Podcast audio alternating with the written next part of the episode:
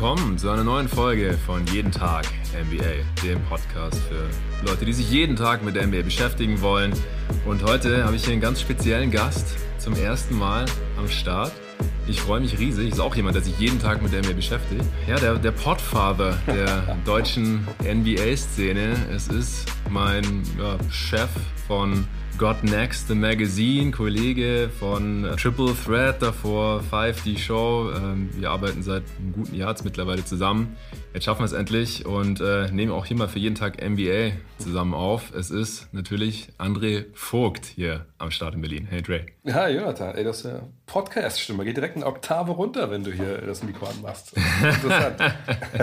ja, so ein bisschen muss man natürlich dann in den Podcast-Modus schalten. Freut mich, dass du am Start bist. Wir sind auch nicht irgendwie online, wie oft es mit den Gästen der Fall ist hier bei jeden Tag NBA, sondern du hast gleich gesagt, ja, ich komme vorbei nach Berlin. Klar, ja. Wir sitzen hier in Schöneberg in meinem schönen äh, Coworking Space, äh, Meetingraum abgecheckt. Wir haben uns nicht in die kleine muffige Booth äh, gezwängt, in der ich auch schon oft aufgenommen habe. Ich hoffe, es halt hier nicht zu sehr. Es sind hier zwar so ein paar Schallfänger drin, aber ich denke, im Großen und Ganzen wird das schon passen. Ja, das äh, Thema heute, ich habe mich da inspirieren lassen, äh, zum einen von der aktuellen Ausgabe, der zweiten von God Next, The Magazine, an der ich dieses Mal nur im geringsten Maße mitgewirkt habe. Äh, bin froh, dass mein Name trotzdem drinsteht, bin immer noch sehr, sehr stolz, äh, Teil zu sein von so einem wunderbaren Projekt.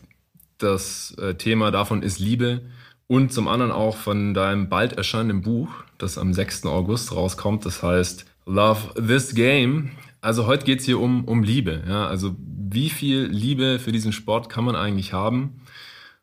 ich glaube, ein gewisses Maß, ein hohes Maß an Liebe ist auf jeden Fall nötig, wenn man sich irgendwie dazu entschließt, äh, das hauptberuflich zu machen. Das äh, kenne ich von mir selbst, aber du bist halt schon, ja, weiß nicht, siebenmal so lange im Business oder oh achtmal so lange wie ich.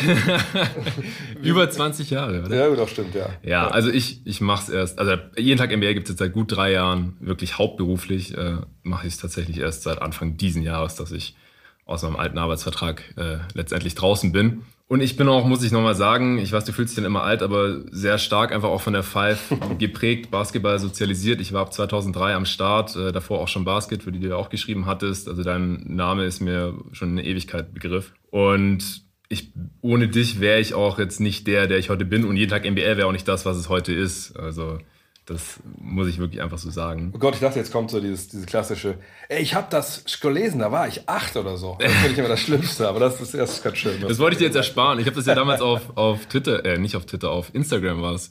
Also ich bin auch irgendwie in die letzte Five-Ausgabe reingerutscht mit meiner Kolumne, warum die Nets nicht Champion werden. Werden sie jetzt wahrscheinlich auch nicht mehr. Nee. äh, aber nicht aus den Gründen, die ich damals geschrieben hatte. Ich habe die Defense einfach für nicht äh, so überzeugend gehalten. Und da habe ich dann es zum Anlass genommen und für äh, bei Instagram einen Post abgesetzt und da habe ich hereingeschrieben, dass ich 15 war, als ich die ja, erste immerhin, Five aufgemacht habe. ja, genau. Äh, ist, ist 19 Jahre her. Ähm, ja, und ich habe gedacht, dass wir können es zum Aufhänger nehmen und nochmal so ein bisschen über deinen äh, ja, Werdegang sprechen. So wie kam es, dass du mit deiner Love for the Game, dass du deinen Beruf gemacht hast. Und ich finde es auch einfach beeindruckend, als jemand, der das jetzt halt auch aus eigener Erfahrung kennt, so was du alles machst an, an Content. Du bist ja nicht nur Chefredakteur von Five oder God Next. Äh, du hast einen Podcast, der erste NBA-Podcast, zumindest der, der mir geläufig war, auf Deutsch. Äh, du machst deine Streams, du schreibst Bücher, du kommentierst für The Zone und äh, tanzt einfach da auf sehr vielen Hochzeiten. So, wie kriegt man das alles hin? Wie viel Liebe braucht man dafür, sage ich jetzt mal. Und ja, welche, welche Lehren und Geschichten kannst du da vielleicht auch erzählen jetzt aus, aus der ganzen Zeit?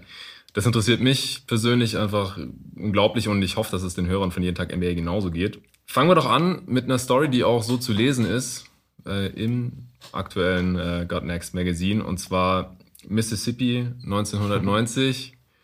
äh, Chris Mullen war dein, deine erste Basketballliebe, richtig? Ja, das war der erste sagen wir, Spieler, den ich so, sag ich mal, für mich selber entdeckt habe. Ich meine, Jordan, klar, auch in den 90ern. Also ich rüber bin 1990, da war ja noch, auch noch nicht viel mit äh, Streetball-Boom. Also es kam ja alles erst äh, nach dem Dream Team. Äh, wenn du Basketball gespielt hast in, äh, in Deutschland, hast du entweder in der Halle Basketball gespielt im Verein oder du hast äh, draußen gespielt auf dem Freiplatz, weil davon gab es ja auch nicht viele. Mhm. Aber so der ganze Begriff Streetball, NBA, das war alles ziemliche Blackboxen, als ich dann in, äh, in den USA war, als Austauschschüler ganz normal damals mit, mit Youth for Understanding. Da war natürlich schon Basketball, war so für mich so der Grund, dahin zu gehen. Allerdings muss ich auch sagen, ich habe ja dann noch nicht ewig gespielt. Ich meine, es war 1990 im Juli bin ich hin. Ich habe im, ja ungefähr auch so Juli, August 88 erst angefangen. Da bin ich geboren. Da siehst du, ja, da schließt sich der Kreis. Also ich war da natürlich damals, ja, 14,5, als ich angefangen habe. Ähm, und ja, dann dachte ich, ja, das ist halt mein Ding. Und dieser, dieser Austauschjahr war halt für mich ein No-Brainer, das zu machen, obwohl das ja echt teuer war. Damals, ich glaube, 10.000 Mark musste man irgendwie bezahlen. Und das Geld hatten meine Eltern auch nicht, Spoiler Alert. Ich habe dann so ein hm arme Leute Stipendium bekommen von YFU, wo ich heute echt extrem dankbar bin, dass mhm. sie da, mir das gegeben haben. Und dann äh, muss ich auch sagen, habe ich natürlich wenig NBA schauen können in den USA erstmal, weil das ja andere Zeiten waren. Also zum Beispiel bei unserem Haushalt, das war auch jetzt nicht, das war ein bisschen auch, auch ein arme Leute-Haushalt. Ähm, die hatten kein Kabelfernsehen. Der einzige Haushalt in den USA, der kein Kabelfernsehen hatte. Und ähm, deshalb konnten wir nur NBA auf NBC sehen. Und äh, nur auch zu erklären, der Stellenwert, den damals hat, hatte NBA NBC hat erst Weihnachten angefangen, Live-Spiele zu zeigen. Vorher mhm. gab es das halt nicht. Und dann, dann im neuen Jahr, so 91, dann habe ich dann zum ersten Mal auch Chris Mullen gesehen. und dachte, ach krass, und Run TMC. Und das auch jetzt nicht jeden Tag natürlich, sondern sich ein, zwei Spiele. Und konnte man von Glück sagen, dass ich die überhaupt im National TV gesehen habe. Und dann natürlich versucht, eine Magazine mitzukaufen. Ne, Sachen. Es gab ja kein Internet. Es gab, wir hatten ja nicht viel damals. So, ne? und, äh, aber die Faszination war einfach da und habe natürlich in den nächsten Jahren natürlich immer mehr dann auch versucht, über den Mann rauszufinden, über die Mannschaft etc. Und äh, ja, habe mich da in einen Mann mit Bürstenschnitt verguckt, der nicht langsam war, aber ziemlich gut werfen konnte, ja. Wie war das dann? Also, es war ja offensichtlich dann erstmal dein, dein Hobby als, als Jugendlicher. Du hast selber gezockt, äh, irgendwann dann ja auch zweite Liga. Irgendwann ist es ja für dich dann zum Beruf geworden. Und ich meine, die, die Story, wie das damals lief, dass es ziemlich von heute auf morgen war. Du warst an der Sporthochschule und mhm. dann ähm, hat London angerufen. Ja. Was hat sich dadurch geändert, dass du es vom Hobby zum Beruf machen konntest, mhm. über Basketball zu sprechen oder zu schreiben? Ich muss mal ein bisschen ausholen. Das war ja nicht, dass ich ähm, äh, quasi Abi gemacht habe und dann gesagt, okay, jetzt werde ich Basketballjournalist und jetzt richten wir alles darauf aus und was ist der beste Weg dahin? Weil das wäre für mich so als, ähm, als Niedersachse und, und äh, Sohn eines, eines Elektrikers und einer, einer Hausfrau wäre das nicht, das, das wäre nicht tragbar gewesen. Also so eine Spinnerei und wie zu haben, mhm. ach komm, ich mache jetzt ich werde Sportjournalist zum einen schon mal und dann zu sagen, ich mache das aber auch nur bei diesem Sport, den ich irgendwie beziehungsweise ganz cool finde und wo ich halt jetzt, seit ich 14,5 war, wie fast jeden Tag meines Lebens mit verbracht habe, sondern ähm, die Idee war halt, okay, ich mache Abi, ich gebe mir selbst die Chance, überhaupt an die Uni gehen zu können, was noch keiner vorher in meiner Family gemacht hatte. Ähm, und dann will ich aber irgendwie erstmal was, was Solides machen. Also mhm. da mussten meine Eltern mich auch gar nicht großartig treiben, da haben sie mich schon vorher ganz gut indoktriniert.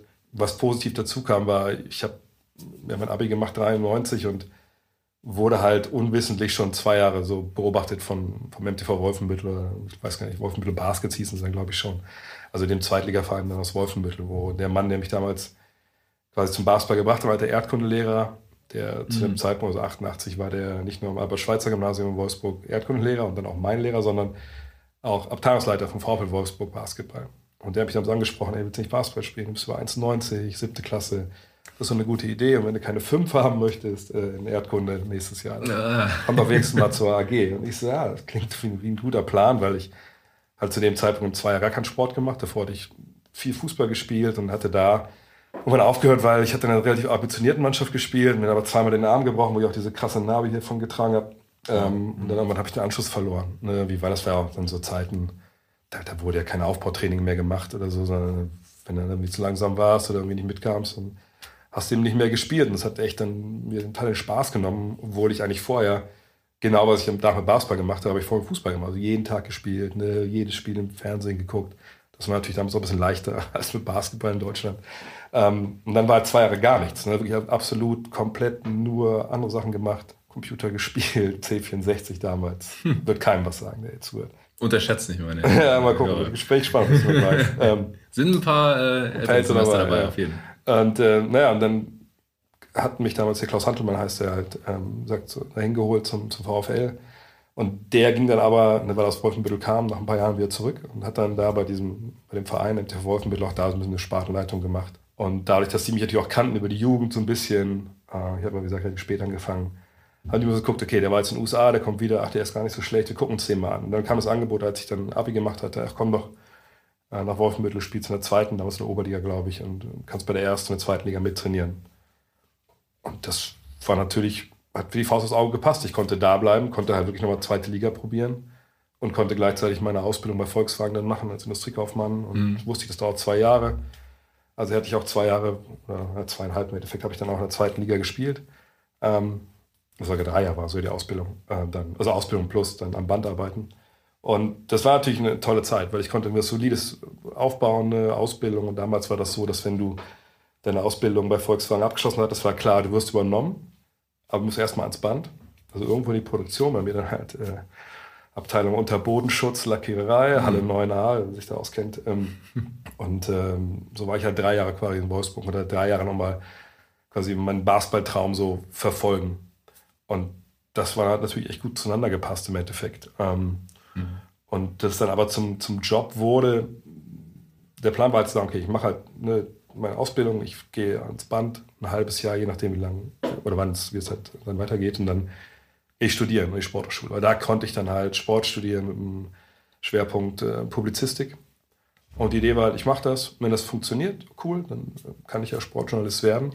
Äh, ich konnte mich fünf Jahre freistellen lassen bei Volkswagen, hätte dann einfach mhm. wieder genau ins gleiche Lohnniveau wieder einsteigen können. Heute wissen wir, habe ich dann nicht mehr gemacht. Und dann habe ich dann gesagt, so, ich komme nicht mehr zurück, äh, weil ich dachte, das funktioniert schon. Ähm, aber so lief das halt. Also es war jetzt nicht wirklich so krasser, eine krasse Entscheidung, okay, ich mache das jetzt, sondern selbst als ich in der Sportschule war, war das wirklich so ein fließender Übergang. Und als dann, ähm, ja, äh, war das denn, in der 2000 dieses Angebot dann halt kam, ne, also, komm doch mal her nach London äh, für XXL Basketball, willst du nicht Übersetzer werden für die deutsche Ausgabe, kriegst 900 Pfund im Monat dafür. Ähm, da dachte ich mir, okay, klar, mache ich. Das war Ende Grundstudium, war gerade, wie gesagt, ins Hauptstudium gekommen, dachte mir, so, ah, schaden kannst du ja nicht. Wenn das ein halbes Jahr läuft und die schmeißen mich wieder raus, äh, nach drei Monaten, ja. kann ich alles verschweigen im Lebenslauf. Wenn es funktioniert, ist geil. London, mein Gott, es war auch keine schlechte Stadt zum Leben, denke mhm. ich mal. Und dann habe ich das gemacht und ähm, dann muss ich aber sagen, dass ich dann auch direkt die volle Dröhnung bekommen habe, wie das eigentlich läuft in dem Geschäft, weil ich war dann einen Monat, ja, einen Monat quasi Übersetzer und das war ein lockeres Leben. Ich hatte da so ein kleines Zimmerchen da in, in Uxbridge, wenn ich ja auskenne, in London. Habe da bei so einer jugoslawischen Familie da zur Untermiete gewohnt. Mein, mein Chef war auch äh, Serbe. Äh, das hat dann irgendwie, die haben sich da alle connected. Ah, okay. ähm, habe dann die Texte, die auf Englisch kamen, übersetzt. Stellenweise, wenn ich dachte, die sind scheiße, habe ich die einfach auf Deutsch neu geschrieben. Ah. das war mir dann relativ egal, konnte eh keiner Deutsch schreiben. Ja, klar. Und ähm, dann nach einem Monat hat mich ja damals mein, mein Chef, Branislav Novcic, ziemlich, also ich ein warmherziger Mensch, ein guter Typ, aber halt wahnsinniger Choleriker. Ähm, hat Peter mal in sein Büro gerufen, meinte nur so, ja, er schmeißt jetzt den Chefredakteur raus und ich möchte, dass du das jetzt machst. Und da hatte ich ja, ich will sagen, ja, vertun blasen, keine Ahnung, aber was ich bis dahin gemacht habe, war halt in, in Deutschland für die Rheinische Post, äh, für die lokalen Regionalliga-Football-Teams da die Spielberichte zu schreiben. Ich habe für so den ganzen Bereich so äh, Langenfeld, was war das noch, Baumberg, äh, also so diese Mannschaften da, so die Oberliga gespielt haben. Da habe ich dann so am Wochenende immer die Trainer abtelefoniert, ne, wir liefen in die Spiele etc. Ähm, also ich habe quasi als freier Journalist so ein bisschen gearbeitet, ein bisschen was für die äh, Basketball damals gemacht, die es noch gab. Mhm. Ähm, die Basketball-Zeitung haben wir sie immer noch genannt. Da habe ich so ein bisschen NCAA mal Sachen geschrieben. Dann saß ich ja da in London und der Mann hat mir gesagt, so, machst jetzt mal ein ganzes Magazin mit, wie war ich da? Ja, 27. Da dachte ich mir, ja, natürlich. Mache ich, kein Problem. Natürlich, kein Problem. Mache ich, mach die Also gleich Ja gesagt? Natürlich, ich war ja da. Äh, mach ich, ja klar, mache ich. Beste, bestes, hast den besten Mann für den Job. Und dann wusste ich auch gar nicht, was ich machen sollte. Und das war dann die ähm, Saisonvorschau 2000, 2001. Ja gut, ich meine, ich wusste, was ich gerne gelesen hatte über die Jahre. Also angefangen damals natürlich von ähm, USA. habe ich natürlich alle Zeitschriften immer gekauft, die ich irgendwie die Finger gekriegt habe an irgendwelchen Tankstellen. Ähm, danach natürlich auch die Ami-Zeitschriften, die es dann im Bahnhof gab für mhm. 15 Mark, weiß ich noch, ganz Taschengeld reingesteckt. Naja, und dann war das halt auch erfolgreich. Also er fand es zumindest geil, Branislav. Ich weiß nicht, wie die Zahlen waren. Die waren, glaube ich, generell immer mies bei XXL, aber mhm. er war halt mega zufrieden. Und dann war aber auch die schöne Zeit vorbei mit, ach komm, ich fahre mal abends hier nach London rein und, und setze mich da an die Themse oder so. Dann habe ich halt stellenweise in der Woche, weil ich ja gleichzeitig immer noch weiter übersetzt habe. Also hat er keinen anderen Job für mich gemacht, sondern mhm. ich habe dann beide Jobs gemacht. Und da hatte ich wirklich, ich habe auf der Arbeit geschlafen halt. Ne? Also es war dann, es war so eine Dreiviertelstunde nach Hause mit der, mit der Bahn und eine Stunde knapp. aber in London fahren die auch mal, spät fährt dann auch keine Underground mehr. Und dann hatte ich stellenweise wirklich so ein, so ein echt abgewetztes Sofa da im, im, Eingangsbereich von dem relativ schäbigen Büro und dann einfach gesagt, okay, das macht jetzt hier keinen Sinn. Mhm. Ich, hatte, ich habe hier meine Zahnbürste dabei, ähm, ich habe hier einen Kaffeeautomaten, wo es umsonst Kaffee gibt. Ich bleibe einfach hier. So.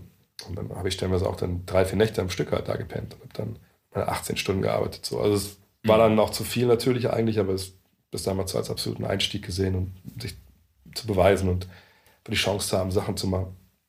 Und das lief dann, sage ich mal, ein Jahr gut. Dann wurde mir auch klar, okay, das ist ja finanziell nicht alles auf Rosen gebettet. Und dann habe ich darum gebeten, äh, von zu Hause wieder arbeiten zu können, also aus Köln wieder zurückzugehen, weil ich meinte, ich, komme, ich studiere zu Ende. Dann habe ich einen Kumpel über so einen Übersetzungsjob verschafft, dann, weil ich meinte, ich mache nur Chefredakteur. Mhm. Hat er auch dann Ja gesagt, auch sicherlich weil ich gesagt habe, da verzichte ich auch auf Geld, dafür, dass ich wieder in Köln bin. Und ab da ja dann, weil ich den Chefredakteur von der Basket schon bei dem All-Star-Game kennengelernt hatte und ich wusste, der hat ein Seminar an der Sporthochschule, was er gibt, mich damit eingeschrieben und dann ja, bin ich darüber über die Basket. Und dann seitdem war es halt so ein fließender Übergang in alles, was ich gemacht habe. Aber der, der erste Schritt nach London und dann direkt in diese Jobs rein, erst so leicht und dann halt richtig voll Power, das war schon, war schon ein krasser Schritt, auch ein Schritt, wo ich im Nachhinein denke, ich habe, glaube ich, gar nicht großartig nachgedacht, irgendwie so, oh, was ist jetzt eigentlich gerade passiert oder wie fühlt sich das an, sondern das war irgendwie so, ey, das ist jetzt meine Chance und das, mhm. das mache ich jetzt. Und ich auch geprägt durch meine Eltern nach dem Motto, ja, ne, Niedersachse, was Mut, das Mut, so, ne, das ist jetzt dein Job, den musst du jetzt durchziehen. Und, und mir war ja auch klar, dass, dass diese, diese Chance, einen von diesen, ja, wie viele Jobs gibt es, also die äquivalent waren dazu, also ja. also eine Basketballmagazin, oder generell sag mal, ein großes, das heißt groß, aber ein Sportmagazin zu führen, ne, vorzugeben inhaltlich. Im Basketball gab es da halt im Endeffekt die beiden Jobs, von der Basket und von der XXL. Und wenn es vielleicht einen ganzen Sport gibt, also außer man will so eine Angelsportzeitschrift oder was mit reinnehmen, ja. gibt es vielleicht zehn Jobs und dass ich damit mit 27, 28 einen davon haben konnte, da war ja vollkommen klar, nee, da muss ich Ja sagen und vor allem muss ich dann aber auch alles andere hinteranstellen und sag mal, das Dreivierteljahr, was dann noch in London war.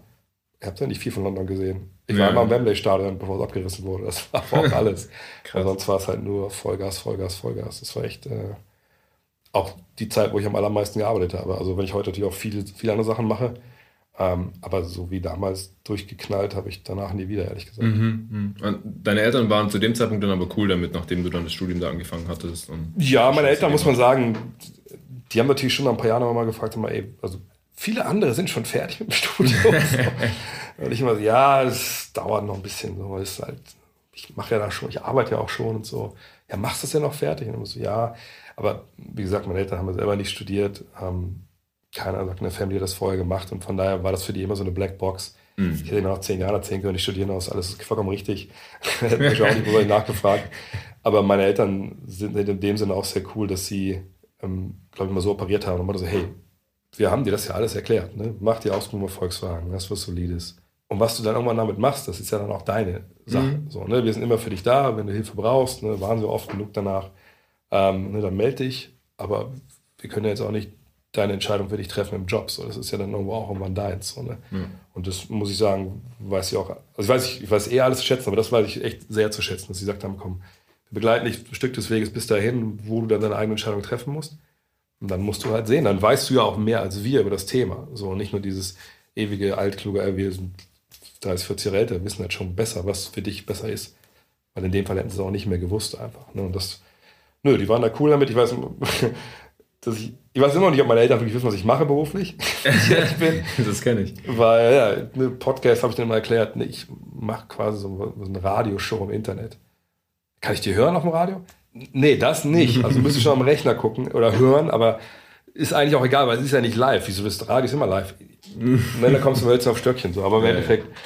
ich glaube, als meine Eltern äh, vielleicht mal das Magazin gesehen haben im Kiosk, ja. als sie dann unsere ersten beiden Bücher in meiner Hand hatten von Jan und mir, die wir selber ja, äh, rausgebracht haben, da haben sie es dann gesehen. Ähm, ja, sowas ist immer wichtig. Ja, vor allem mein Vater ist eh so, also für meinen Vater gibt es, glaube ich, so. Es gab so ein paar Bereiche, ne, das ist vorher beim Fußball war er immer mit dabei und so, ne? Das war ja auch, hat selber auch gespielt früher und so. Mhm. Das ist ja auch dann, mein Vater ist also relativ alt, ne, zweimal verheiratet gewesen mit meiner Mutter. Ist jetzt gerade im März 86 geworden. Mhm. Und dann, als dann Basketball kam, das war für den so ein bisschen, ja, die pfeifen ja andauernd, das ist alles so hektisch, ich weiß gar nicht, was passiert. Mhm. Ähm, aber da gab es einen Moment, das weiß ich noch, dass ähm, als ich dann in Wolfenbüttel war, haben wir, weil äh, Jörg Nürnberger äh, hat bei uns gespielt, also der Bruder von Kai Nürnberger. Und der war ja jahrelang in Bamberg dann Nationalspieler. Äh, mhm. Die Älteren werden wissen, äh, Nürnberger Welp, Europameisterschaft. Mhm. Ähm, und wir haben dann immer in der Vorbereitung gegen äh, Bamberg gespielt.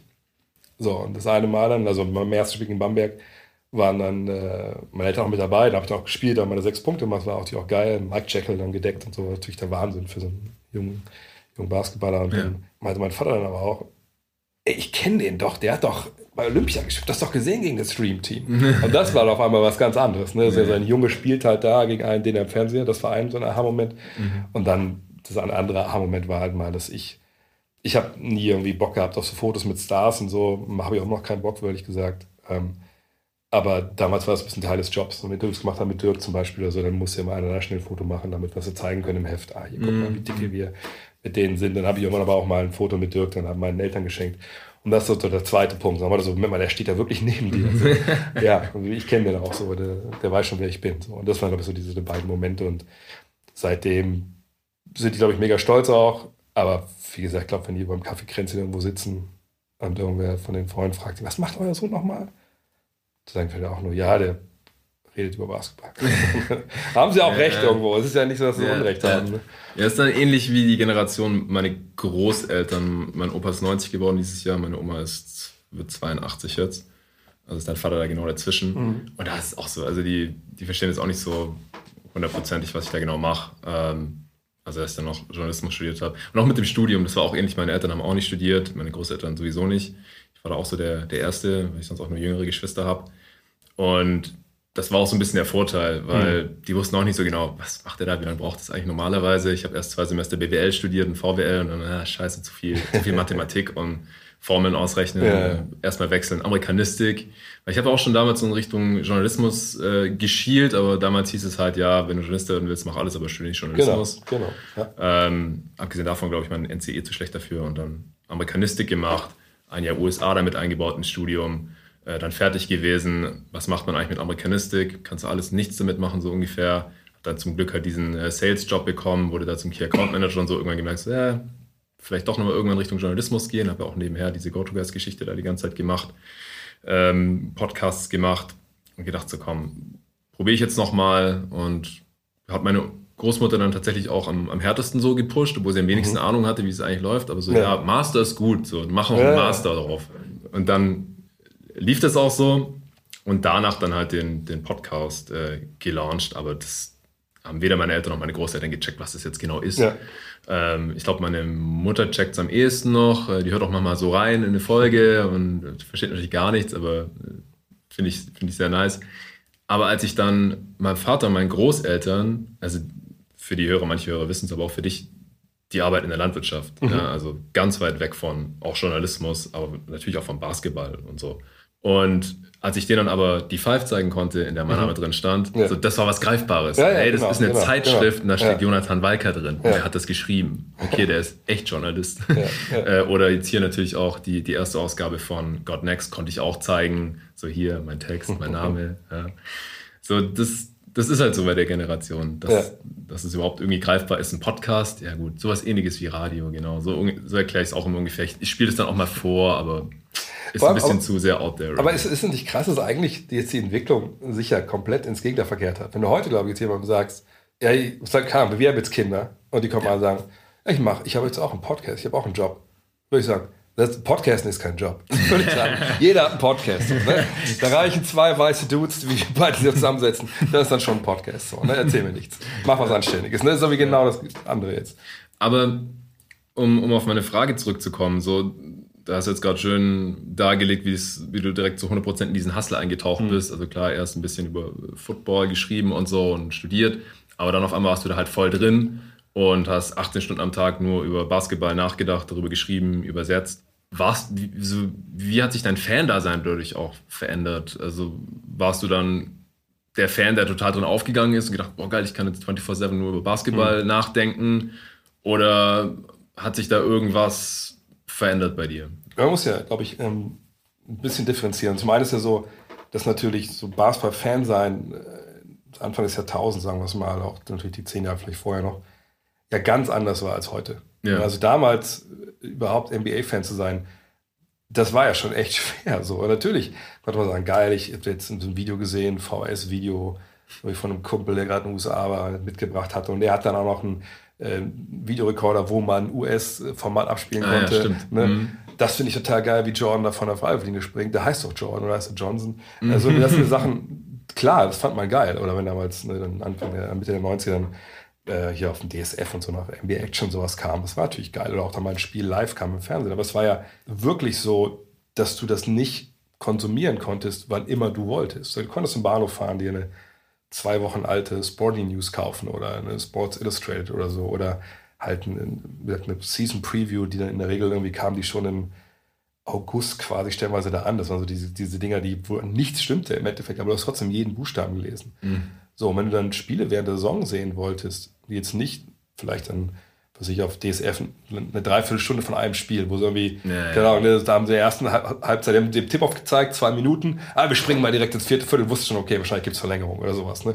Ja, ähm, ne, wenn du sowas nicht, nicht sehen wolltest, dann musstest du dir in der Schweiz bei Pontel, hieß dieser Dienst, ich glaube, ja. sogar noch gibt, musstest du dir DVDs oder VHS-Kassetten bestellen für, für teures Geld von diesen Spielen, die dann auch relativ zeitnah kamen, aber auch dann so eine Woche später. So, ne? Also das war ja was ganz anderes. Und, und für mich, ich bin ja auch nicht wirklich übers Fansein zum Basketball gekommen. Ich bin ja übers, ähm, eigentlich über den Basketball, ich habe gesagt, 88 auf dem Freiplatz in Wolfsburg angefangen, in den Verein und habe dann diese, diese ganze Kultur und, und was, wer die Spieler sind, wie das überhaupt funktioniert. Mhm. Ach, es gibt die NBA, okay, das meine NBA war so mein erster Kontakt mit Basketball generell, aber da konnte ich damit nicht viel anfangen.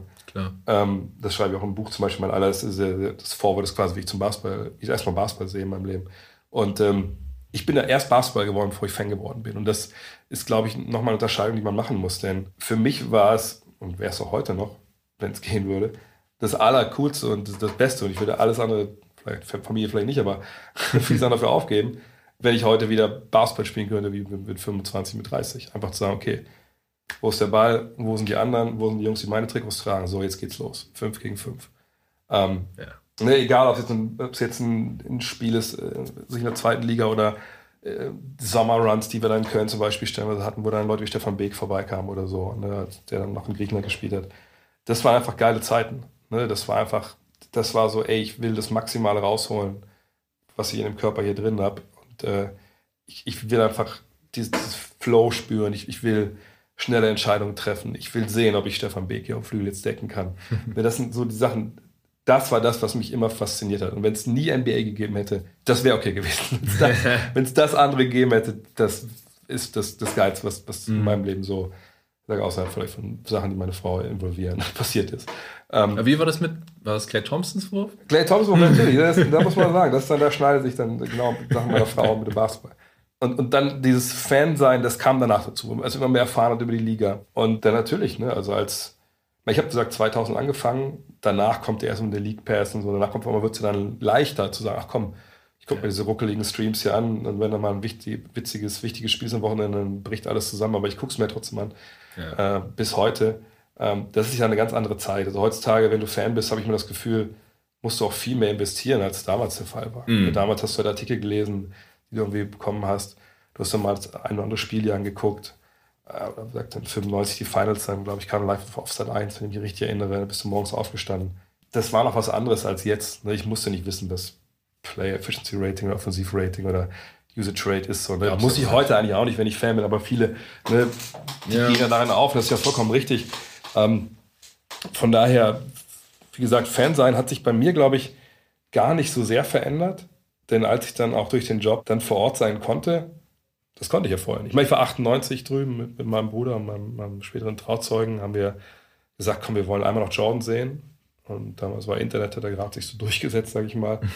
komm, wir kaufen uns, wir können da Karten bestellen, das machen wir jetzt. Atlanta, damals dieses Spiel mit 62.000 Zuschauern, da waren wir halt auch der, im Georgia Dome. Krass. Äh, mein Bruder und ich dann hinterm Korb, auch echt ganz geil im unteren Ring. Ähm, und Martin hat bisschen später sich entschieden mitzukommen, das saß dann oben äh, mit seiner, damals noch mit seiner Spiegelreflexkamera, konnte er mal reinnehmen, oder jetzt könnte er ranzoomen zumindest. Mhm. Aber wir saßen dann hinter dem Korb, wo dann Jordan, glaube ich, auch mit Augen zu auf Freiwürfe geworfen hat und so, und konntest auch alles sehen, das war echt geil. Und ähm, naja, und dann, als ich dann rüberfliegen konnte, also ne, 2000 bin ich jetzt zum ersten Mal äh, in Dallas, mein erster NBA-Trip, dann also als Journalist.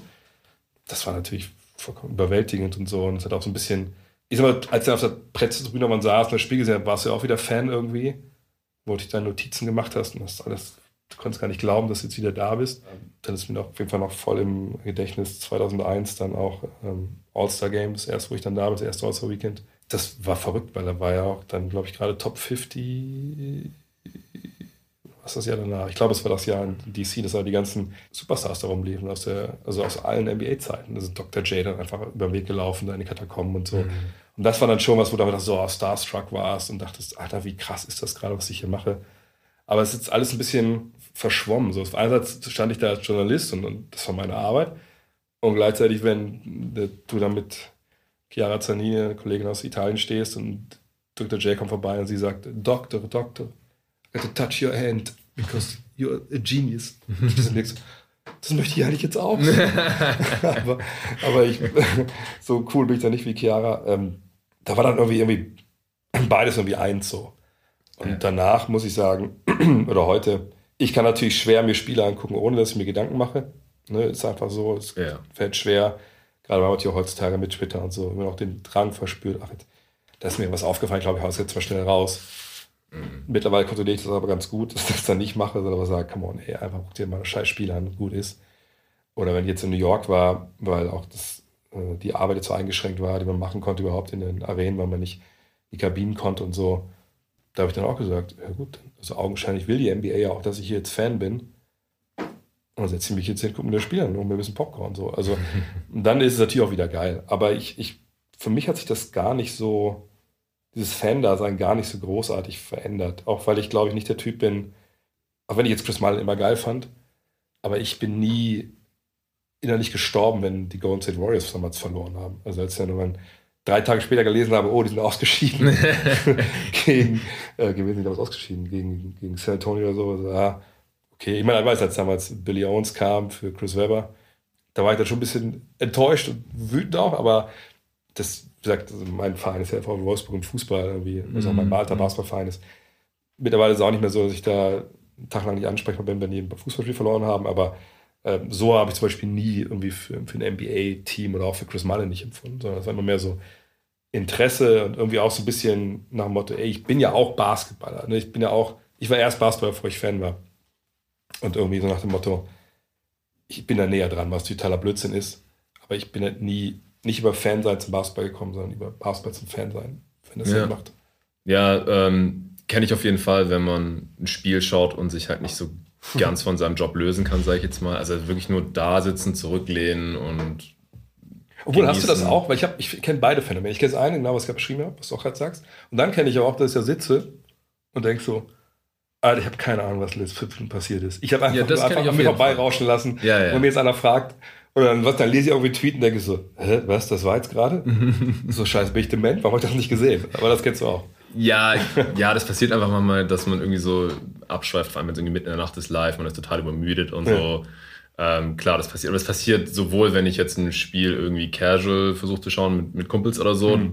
da kann ich sowieso jetzt nicht mich so fokussieren, wie wenn ich jetzt alleine nachts da sitze und hier meine Notizen habe und äh, zurückspule, wenn ein Play war, hey, mhm. wer hat jetzt einen Screen gestellt, wer hat gepennt. Das ist einfach ein anderer Modus.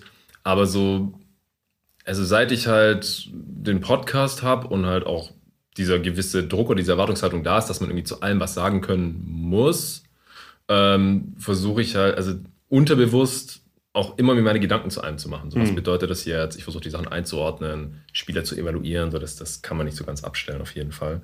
Und das war bei mir halt anders, weil davor war ich halt lange, auch schon während man dann halt League Pass haben konnte und so. Mhm. Also ich, ich kenne das auch noch so wie du, als ich angefangen habe, die NBA zu interessieren, habe mir erstmal nur darüber gelesen, in der Basket, dann in der Five äh, dann DSF halt diese 45 oder 60 Minuten was, glaube ich. Davon war halt 20 Minuten Werbung oder 15 und dann halt noch irgendwie ein Spiel in 45 Minuten. Dann wurde da ständig geskippt und so. Das kenne ich noch. Die 90er Jahre, als da live ähm, man NBA schauen konnte, das hatte ich ja ein bisschen verpasst. Da war ich immer noch zu jung. Aber das war jetzt eigentlich nicht so die, die geile Zeit, um NBA-Fan zu werden. und dann irgendwann die, die China-Streams äh, und dann halt irgendwann League Pass, so ab 2008 oder sowas, der am Anfang halt auch nicht so funktioniert hat, wie er heute funktioniert. Mhm. Und er funktioniert ja immer noch nicht perfekt, wenn wir ehrlich sind. Aber damals, am Anfang war das noch ganz schön. Da gab es ja noch nicht On Demand. Da gab es ja immer diese Schedules. Da konnte man genau. alle zwei Stunden ging das Spiel wieder von vorne los, quasi dann am nächsten Tag. Aber das ist jetzt auch schon bald 15 Jahre her, mindestens 10 oder so, dass man dann wirklich intensiv Fan sein konnte.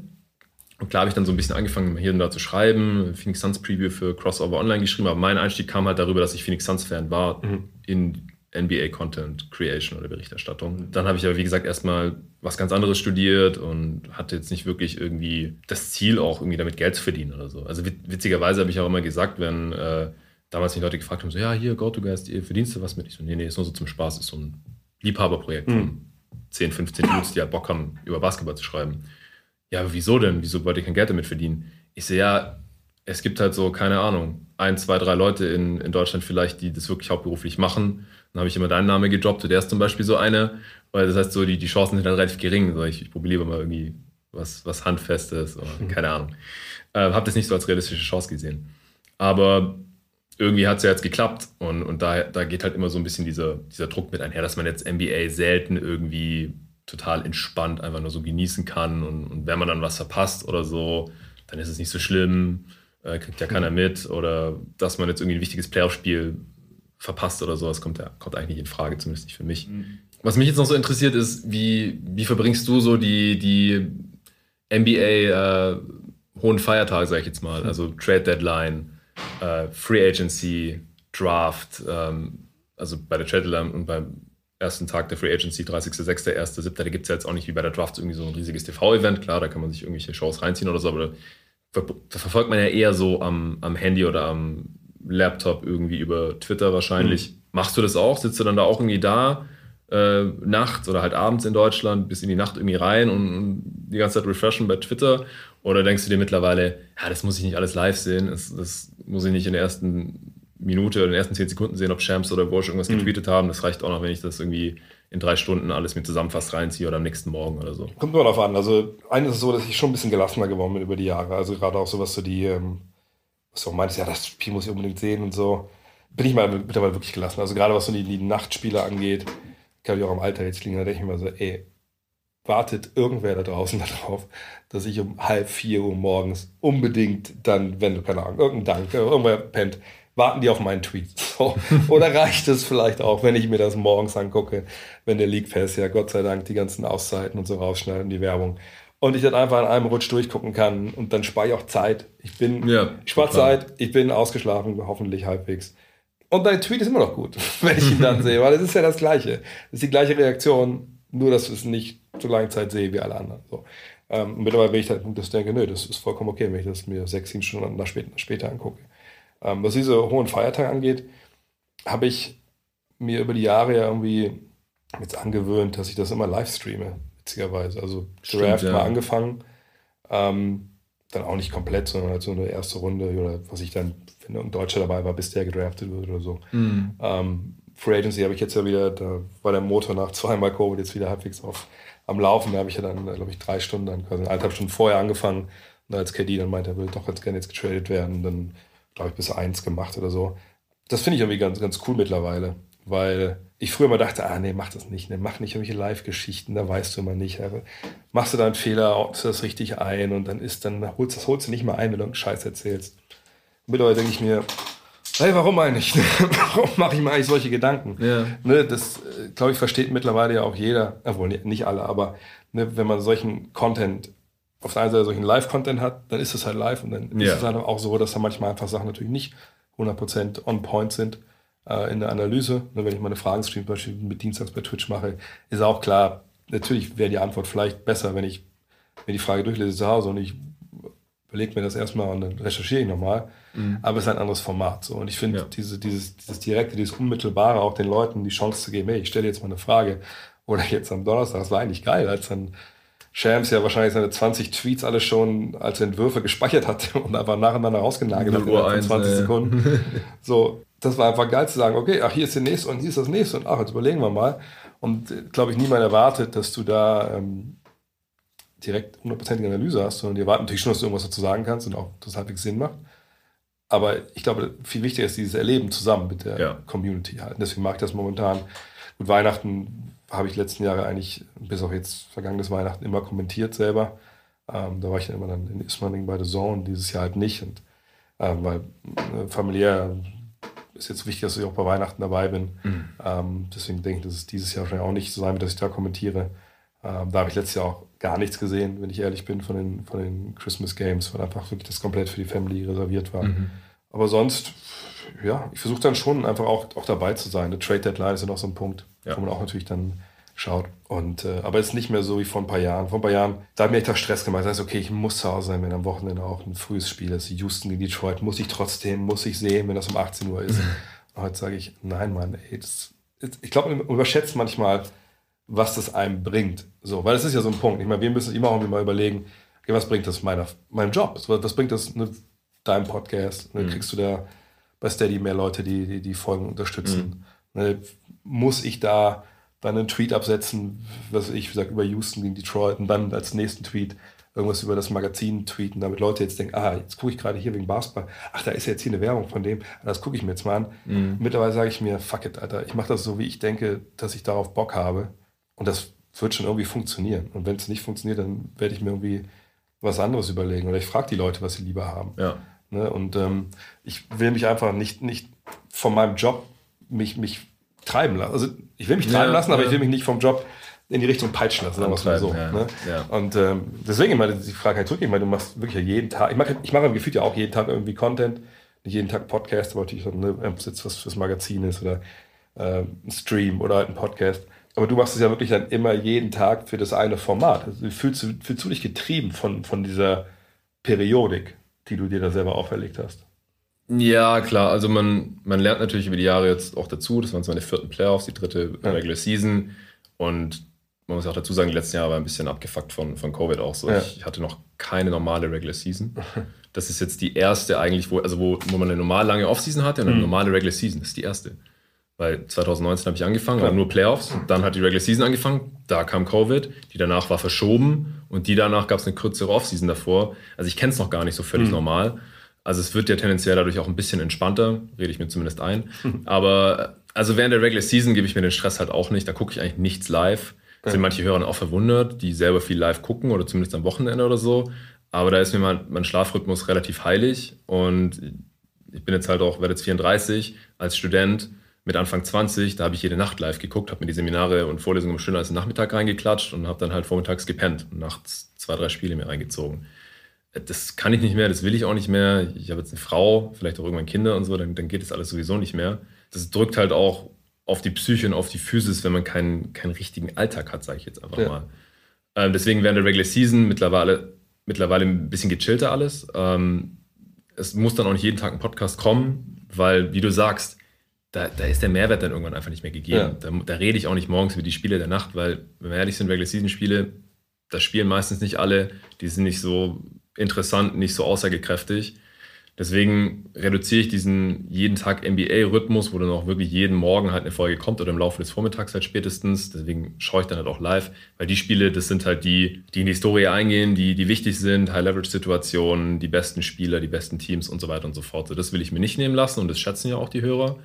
Und mir geht es dann auch nicht darum, da live irgendwelche Tweets abzusetzen. Das mache ich auch, wie ich Bock habe. Also wer erwartet, dass ich jedes Spiel live tweete, dass ich live sehe, sorry. Aber ich will die Spiele halt live analysieren und danach nehme ich dann mehr oder weniger direkt auf, alleine oder mit einem Gast. Das schon, das ist auch mit der Anspruch an, an mich selbst und ich glaube, der deckt sich halt auch jetzt nach ein paar Jahren relativ gut mit meinen, zumindest mit den Supportern, auch mit vielen Hörern. Was die anderen Sachen angeht, so während der Regular Season, jetzt mal abgesehen halt von Trade Deadline und den hohen Feiertagen, sage ich jetzt mal, auch Christmas Games, ja, die schaue ich mir an, aber ich bin jetzt auch davon abgerückt, dass ich dann unbedingt am zweiten Weihnachtsfeiertag morgens dazu einen Pod aufnehmen muss. Habe ich schon gemacht, aber das ist einfach zu, zu viel Stress. Und ich frage mich halt auch, was jetzt halt dann der Mehrwert da ist. Sind die Hörer jetzt wirklich enttäuscht oder sogar sauer oder kündigen ihr Abonnement, wenn am zweiten Weihnachtsfeiertag morgens kein Pod kommt? Ich, ich glaube halt zum Glück nicht. Also die meisten Hörer sind da ja auch verständnisvoll und sagen, hey, mach dich nicht kaputt. Wir wollen langfristig was von jeden Tag NBA haben und dann kommt halt in der Regular Season, kommen vielleicht nur drei Pods pro Woche oder vier. Wenn viel los ist, fünf. Wenn es auch was zu besprechen gibt, was relevant ist. Aber ich muss mir jetzt nicht jeden Tag einen Podcast aus dem Ja. äh, Arm leiern irgendwie. Aber wenn es halt abgeht in der NBA, Playoffs, bin ich am Start. um die Draft herum dann. Ich, ich, während der Saison mache ich auch nicht viel über die Draft, ehrlich gesagt. Ich habe keine Kapazitäten, da irgendwie noch die Leute ja. großartig zu scouten. Ich hole mir dann ja, den Kollegen Trauben rein und genau, ein, zwei andere. Dennis Janssen, äh, die da einfach am Start sind. Ja die sich aus irgendwelchen Gründen darauf auch fokussieren und da ihre, ja bei denen die Freizeit zum größten Teil reinstecken. Ist ja geil, dass es solche Leute gibt. Die hole ich dann rein und, und quatsch mit denen und ich weiß dann, wer die Dudes sind. Und dann aber vor der Draft, da schaue ich mir den auch selber ein bisschen an und dann machen wir da nochmal schön fokussiert. Dann Free Agency und, äh, und dann halt die ganze Saisonvorschau-Geschichte. Da gibt es halt jeden Tag einen Pot, aber man muss sich halt so ein bisschen die Auszeiten gönnen, wie du halt sagst, und man darf sich nicht so, nicht so sehr treiben lassen. Also da würde ich dir komplett zustimmen. Mhm das ist halt auch was, was man, glaube ich, selber ein bisschen erleben muss, damit man halt checkt, wieso, ja, wieso der Dude jetzt halt nicht zu jedem kleinen Ereignis, was es halt gibt in der Regular Season, vielleicht sofort einen Pot raushaut. Oder zum Beispiel, ich habe mir die Option offen gehalten, gestern Morgen, Sonntagmorgen oder heute Morgen einen Pod aufzunehmen, wenn es mhm. krasse Signings gibt ja, seit dem letzten Pod am ähm, Samstagmittag sind aber leider nur fünf Signings passiert. Gibt ja auch keinen mehr auf dem Markt. ja, dann sage ich halt zu meinem Praktikanten, hey Luca, ich glaube nicht, dass wir jetzt aufnehmen müssen. Ja. So, mach den schönen Sonntag. äh, heute Morgen äh, gab es dann, gab's dann auch ein kleines technisches Problem. Dann haben wir gesagt, okay, wir nehmen abends auf. Manche Sachen muss man ein bisschen gelassener sehen und das ja. verstehen auch der Großteil der Leute, glaube ich. Man unterschätzt auch manchmal, was das für einen positiven Effekt hat, wenn man eben die Leute nicht total überschwemmt mit Content so. Beispiel, ich habe ja jetzt auch mal Dienstag diesen, diesen Stream, oder jetzt den Stream, den ich dann sagt, zur, zur Free Agency gemacht habe. Ich könnte das ja alles auch in meinen normalen Podcast-Stream mit reinpacken. Und da hätte man halt neben, was ich unter der normalen Woche eine Rapid Reaction und Fragen-Podcast eben immer noch den Stream dazu. Aber ich finde, das ist auch kontraproduktiv, weil es klingt blöd, aber ich weiß, wenn ich mir jetzt, weil die Woche mache ich jetzt jeden Tag einen Fragen-Podcast, weil so viel aufgelaufen ist, ich, ich möchte jetzt auch nicht sich 80 Minuten Fragen einfach nicht beantworten, sondern ich mache es alles ja. die Woche jetzt jeden Tag so eine Dreiviertelstunde, Stunde, das ist kein Problem. Aber normal finde ich, wenn du dann ne, jetzt drei Stunden stream, normal läuft ja mein Fragenstream dienstags immer so zwei, drei Stunden. Wenn ich den noch reinhauen würde in meinen normalen Podcast-Channel, dann würden einfach Leute schnell wahrscheinlich den Fragenstream nicht hören, weil er sich dann, ja. oder den Fragen-Podcast nicht hören oder die würden Rapid Reaction nicht hören. Und dann denke ich mir, nein, ich, ich will die Leute, also da kriegen sie das, was sie normal ne, bekommen. Wenn du dich dafür diese Twitch-Streams interessierst, guckst du entweder sowieso live, wenn du es real live hören willst, hier ist der andere. Ne? Ich, ich finde den Content einfach die Leute auch so ein bisschen, ich will es anbieten und stückeln und jeder kann dann raus was er will. Manche Menschen sagen, mir reicht doch, was du auf, auf Twitter erzählst oder so. Ne? Das, mhm. Ich finde, das ist auch alles eins. Ne? Ich, ich verstehe, wenn Leute mich supporten, ähm, ne, bei mir ist es ja Patreon oder direkt, dass es natürlich um Podcast geht für die, gar keine Frage. Aber es hängt ja alles mit drin. Und was man mir auch unterschätzen darf, ist, Natürlich könnten wir beide jeden Tag wahrscheinlich auch zwei Podcasts aufnehmen. So schlimm wäre das auch nicht. Mhm. Nur, das wäre einfach nicht so geil, als wenn wir halt nur zwei oder drei die Woche aufnehmen, weil man einfach auch Zeit braucht, um sich die Gedanken zu machen. Und das ja. war für mich zum Beispiel damals in den ersten zwei, drei Jahren der Zone, das habe ich echt gemerkt, dass das irgendwann nicht mehr ging. Weil damals habe ich noch in Frankfurt gewohnt mit meiner Frau und dann war das wirklich stellenweise so, dass, das war also, gerade Anfang von der Zone, es, es, gab mal eine Woche, also ich bin dann damals gar, ich habe da gar nicht gepennt in, in, München. Also ich bin aus Frankfurt abends um 8, halb 9, glaube 20.23 Uhr kam der ICE, der letzte, bin ich nach München gefahren, dann die Dreiviertelstunde, die man braucht, dann mit der S-Bahn raus nach Ismaning und dann noch im Bus, habe ein Spiel kommentiert, was ich um zwei, um drei und bin wieder nach Hause gefahren morgens. Das heißt, ich war immer dann so, weiß ich nicht, 10, 11, war ich wieder in. in Aber du hast noch nicht geschlafen. Nein, ich habe äh, stellenweise, ich meine, so ein paar Mal muss ich ja sagen, falls Leute zuhören, die äh, Bahnhofspolizei arbeiten in, äh, in München. Also der ein bisschen längere Typ, der nicht so ganz abgerissen aussah, der dann mit den anderen Pennern abhängt in dem Aufenthaltsraum oben, den es da früher gab, äh, neben Coffee Fellows, das war ich. So. Weil die kamen dann immer alle paar Stunden hin, habt ihr ein Ticket, habt ihr ein Ticket? Und ich mir so, ja, hier ist mein Handy-Ticket. Okay. Beispielsweise habe ich da einfach gepennt. Ja. Wenn dann vielleicht dann Spiele waren, der erste Zug ging, dann habe ich erst um, um, um halb sechs oder sechs oder so, dann habe ich da zwei, drei Stunden am Bahnhof geschlafen. Mhm. So. Ähm, und dann bin ich nach Hause gekommen, dann war ich um elf zu Hause, dann bist du total destroyed, selbst wenn du diese zwei Stunden lang halbwegs schlafen kannst. Aber kannst du ja eigentlich auch nicht, weil wenn selbst die zwei Stunden dann nach Hause oder drei Stunden waren es im Endeffekt, aber letzte Stunde kannst du eh nicht schlafen, weil da waren dann Leute eingestiegen schon, die zur Arbeit gefahren sind, natürlich morgens, die waren natürlich nicht so um die Gleise. Ja. Naja, und dann, dann kommst du an, da ist der halbe Tag schon mal weg, du bist aber echt groggy, dann musst du noch mal zwei, drei Stunden hinlegen, dann musst du noch einen Podcast aufnehmen, damals musst du ja noch Five machen. Ja. So, dann will deine Frau die auch was von dir haben. und dann musst du eigentlich auch noch Spiele gucken und musst dir irgendwie auch Gedanken machen. Also das, das geht einfach irgendwann auch nicht mehr. Und deswegen, ne, ich glaube, dass man einfach, und das, aber die meisten verstehen es ja auch, du musst einfach Zeit haben, wo du einfach nur nachdenkst. Wo du mal sagen, dir ne, hinscribbelst, was Sinn macht. Äh, nur weil so, nur so kommst du halt auch auf die Qualität. So, das, anders geht das halt einfach nicht. Und ich denke mittlerweile wirklich, dass da weniger einfach mehr ist. Viel habe ich mir viel mehr Stress gemacht, ähm, was das angeht. Und mittlerweile denke ich wirklich, ne, mach's gut mach's regelmäßig, dass Leute auch wissen, dass es kommt. Und wenn dann mal, ne, ist wirklich wie jetzt, ne, es mehr braucht, mal einfach mehr passiert, dann sei da für die Leute, auch vielleicht dann, ich mache, zum Beispiel live, was für auch wichtig ist. Mhm. Und das wissen die Leute zu schätzen. Problem ist dann immer nur, man muss es eben auch natürlich äh, bezahlt bekommen irgendwo, die Zeit, die man da reinsteckt. Ne? Und das, da können wir, glaube ich, beide glücklich sein, dass wir so, so tolle Communities auch haben, die das ja. eben dermaßen unterstützen. Ja, eben. Also ohne die wird es ja nicht gehen. Also ja, ist so du hast jetzt auch niemanden mehr, der dich jetzt irgendwie bezahlt, du bist nicht mehr irgendwo angestellt oder so. Im NBA-Bereich war ich es noch nie, äh, also ohne die Communities würde es gar nicht gehen und deswegen ist es ja auch cool, dass die da Verständnis für haben. Und ich meine, du, du hättest wahrscheinlich auch nicht 20 Jahre durchgehalten, wenn du dich da nicht irgendwo angepasst hättest und bei mir ist es ja genau dasselbe. Aber das ist ein gutes Stichwort, dass du gerade gesagt hast, so man braucht manchmal so Zeit, ein paar Sachen aufzuschreiben und so. Mhm. Ich finde, du bist schon so ein bisschen der Innovator in der, in der Szene, wenn man so will, oder so der First Mover, Early Adopter, wie auch immer man das, das nennen will. Trial and Error, einfach viele Sachen ausprobiert. Mhm. Du warst nicht Chefredakteur bei Five, hast gesagt, ja, ich mache das jetzt die nächsten 40 Jahre, dann gehe ich in Rente, äh, wie das vielleicht andere Chefredakteure in anderen Bereichen oder früher so gemacht haben, sondern also ich habe dir auch im Vorfeld ja gesagt, sprechen jetzt heute nicht mehr so viel über die Five, da wurde ja im letzten Jahr genug Stellen, glaube ich, ausführlich mhm. drüber gesprochen und äh, könnten wir jetzt auch die letzte Stunde oder was wir jetzt noch haben, Aufnahmezeit natürlich locker mitfüllen. Aber ich finde es zum Beispiel auch super interessant, dass du irgendwann gesagt hast, ich mache jetzt einen Podcast. Mhm. Und ich kann mich noch erinnern, wie ich in der Five gelesen habe, es gibt jetzt hier äh, God Next, den, den Podcast. Ich dachte was ist ein Podcast? Weitergeblättert. Ja. also ich habe nicht von Anfang an dazugehört. Mhm. Ähm, ich hatte dann äh, diesen äh, iPod Shuffle, habe aber nur Musik mit dem gehört. Mhm. Und irgendwann habe ich dann angefangen, äh, Podcasts zu hören. Und, und deiner war halt einer von den ersten. Und dann habe ich gedacht, so, ja, ist ja cool. Und dann, vielleicht gibt es ja noch was auf Englisch. Und dann gab es irgendwie so zwei, drei amerikanische NBA-Pods, mhm. die ich gefunden habe, wie Bill Simmons, ja. Yes Report. Ja. Gab es äh, NBA Today von ESPN und hier Basketball Jones, die ja. dann des Starters wurden und jetzt sind genau, äh, No Dunks, Dunks von genau. The Athletic. Genau. So, das war so meine NBA-Podcast-Rotation 2010 oder sowas. Mhm. Wann hat äh, God Next angefangen? Oh, jetzt ich weiß, ich glaube auch 2010, 2, ja, 2010, glaube ich. Ja, so um den Dreh. Ja. Ich glaube, es war vor 2011, weil Ende 2011 habe ich meinen ersten NBA-Podcast aufgenommen. Ja, ja. Und da, da war das schon einigermaßen mhm. etabliert. So. Da haben wir nicht gedacht, wir machen jetzt was völlig abgefahrenes, sondern ja, NBA-Podcast, cool, lass mal auch mal probieren irgendwie. Wie bist du darauf gekommen? Also auch irgendwie mhm. von den Amis inspiriert? Hast du schon amerikanische NBA-Pods gehört, andere Pods oder wie ja, kam das? Also zum Teil, also zum einen war so klar, Bill, Bill, Simmons war natürlich ein riesen, riesen Vorbild in, in, in der Hinsicht. Äh, und über Bill Simmons bin ich damals ähm, auf einen anderen Podcast gekommen, der gar nichts mit Sport zu tun hat. Äh, also Adam Carolla sagt ja was, weil auch bei, öfter mal bei Bill Simmons war. Mhm.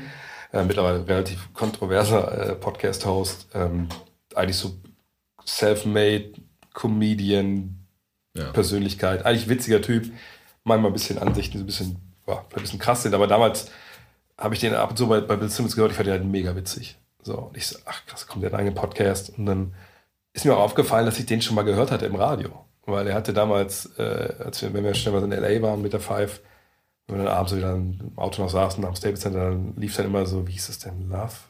Love Hour oder so. Jedenfalls er und äh, Dr. Drew, also ein anderer Typ, so ein Arzt, eigentlich hatten so eine Show abends, so eine Call-In-Show, sowas wie Domian hier hatte.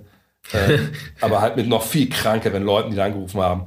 Und die haben dann auch dann, und der Doktor hat dann immer, eine, Dr. Drew hat dann immer so ganz normale ne, so Antworten gegeben, so, und dann der, und dann der Adam Crowell hat immer so die Sachen, so, Alter, kriegt dein Leben in den Griff, aber so witzige Sachen halt, so, ne. Und dann habe ich damals von dem den Podcast mal abonniert und gehört, weil das damals ja auch, hat auch einen Guinness-Weltrekord aufgestellt, glaube ich, war also der meistgehörte Podcast der Welt auch und so. Krass. Und da ist mir dann aufgefallen, okay, cool, der verkauft darüber Sachen. Also er hat damals so ein Amazon Affiliate Link da gehabt und solche mhm. Geschichten. Ne? Und dann immer erzählt, ja, ich, weil er ist dann irgendwie rausgeflogen beim Radio, dann hat diese, diese Show da angefangen und dann dadurch voll das Imperium dann aufgebaut, sag ich mal. Und ich so, ach krass.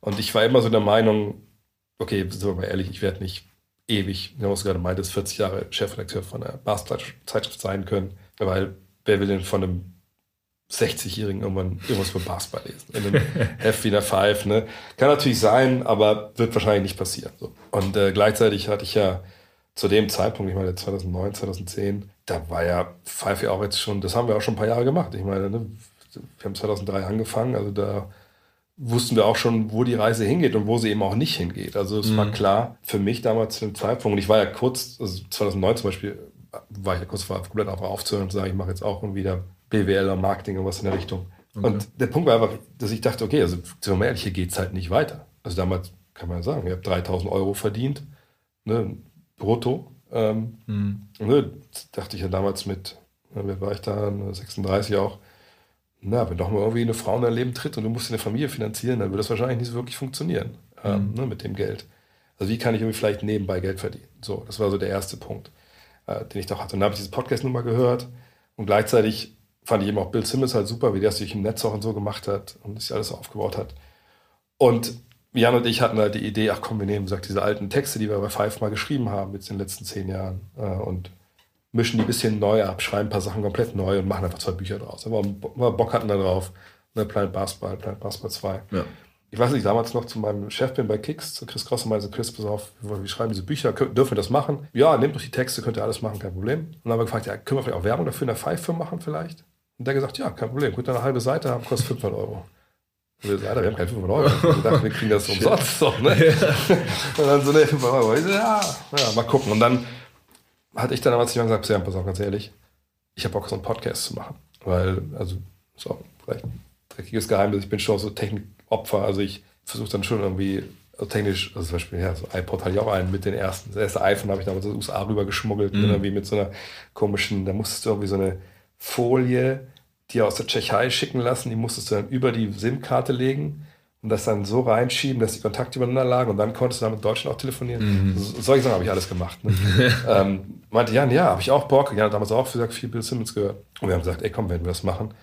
Es gibt augenscheinlich nicht, also ich weiß nicht, ob ich der Erste war, vielleicht gab es auch andere, die es schon vor mir gemacht haben, aber die waren so schlecht, dass man die einfach nicht gefunden hat. Keine mitbekommen. ne? also, von ja. daher, ähm, ja, hat er Bock darauf. Und damit haben wir damals ja angefangen. Ganz gut, dass du auch nicht so früh dazugehört hast, weil es war halt echt desaströs zu Beginn mit so, mit so Gaming-Headsets und natürlich, wir reden ja, wie gesagt, von 2010, das ist ja auch schon 15 Jahre her. Also da habe ich so, hast du jede Atemzug hast du gehört? Und da hatte ich auch keine Ahnung. Äh, wenn wir da wie Intros eingesprochen haben, haben wir eine halbe Stunde für gebraucht, bis das halbwegs da über die Bühne ging. Aber irgendwie fanden die Leute das irgendwie ganz cool. Das hat auch, war genau zum richtigen Zeitpunkt da und sagten so die Ersten und die wussten ja nicht, dass es schlecht ist, weil es ja keinen Vergleich gab. Ja. Und äh, das hat dann einfach extrem gut funktioniert. Und das Witzige war, dass ich immer gesagt habe, auch in der Sporthochschule, nee, Mann, ich habe keinen Bock auf Fernsehen, ich habe keinen Bock auf Radio, weil mittlerweile, glaube ich, merkt man es nicht mehr so, aber ab und zu kommst du da durch. Ich habe dann schon die Tendenz, so zu poltern heißt das so im Logopädie-Jargon, also schnell zu werden im Sprechen, dass ich nicht verhaspel oder auch ne, wirklich Silben verschlucke einfach und das tut man mm. einfach nicht versteht, wenn man nicht länger reden Ja, aber das merkt man jetzt wirklich nicht. Und äh, deswegen dachte ich mir, nee, das ist so Radio. Ich habe auch zum Beispiel in der Sporteschule, da gab es ja noch so Lehrredaktion, Zeitschrift, äh, TV und, und Radio. ich habe nur Zeitschrift gemacht, weil mhm. mein ganzer Rest ist scheißegal. Ich will nur schreiben, ich weiß, mich will keiner sehen, ich weiß, mich will keiner hören. Und dann aber ne, haben wir das da so gut gemacht, dass es einfach enorm gut direkt funktioniert hat. Und, äh, ja, hatte man keine Zeit, weil er dann zu Google ist. Und dann habe ich es alleine weitergemacht. Äh, und den natürlich auch bis heute.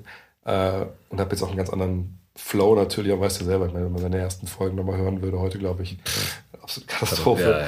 Ja, ja. Ähm, und heute ist es halt, man schüttelt das so ein bisschen aus, aus dem Ärmel.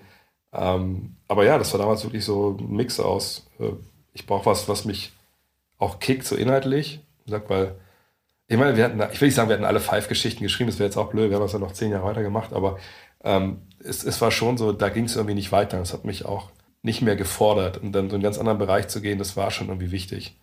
Und ähm, war wahrscheinlich auch die, die beste Entscheidung, weil ganz ehrlich, wenn, wenn wir nie den Podcast machen, dann kriege ich nie den Job bei The Zone, weil ich gar nicht mm. in der mhm. Lage bin, so zu sprechen ne, vom Mikrofon. Ähm, ja. Alles, auch jetzt das Next Mac, was hier liegt, das speist sich alles aus diesem, dieser Entscheidung damals, diesen Podcast zu machen, wegen einem fucking Buch. So, einfach eine total dämliche Idee ist zu sagen, ey, wir nehmen so mit das älteste Medium, was wir haben von Gutenberg und wir nehmen ja dieses neue Medium, wovon keine Sau weiß, was es eigentlich wirklich ist und das nutzen wir, um dieses Ding da zu promoten.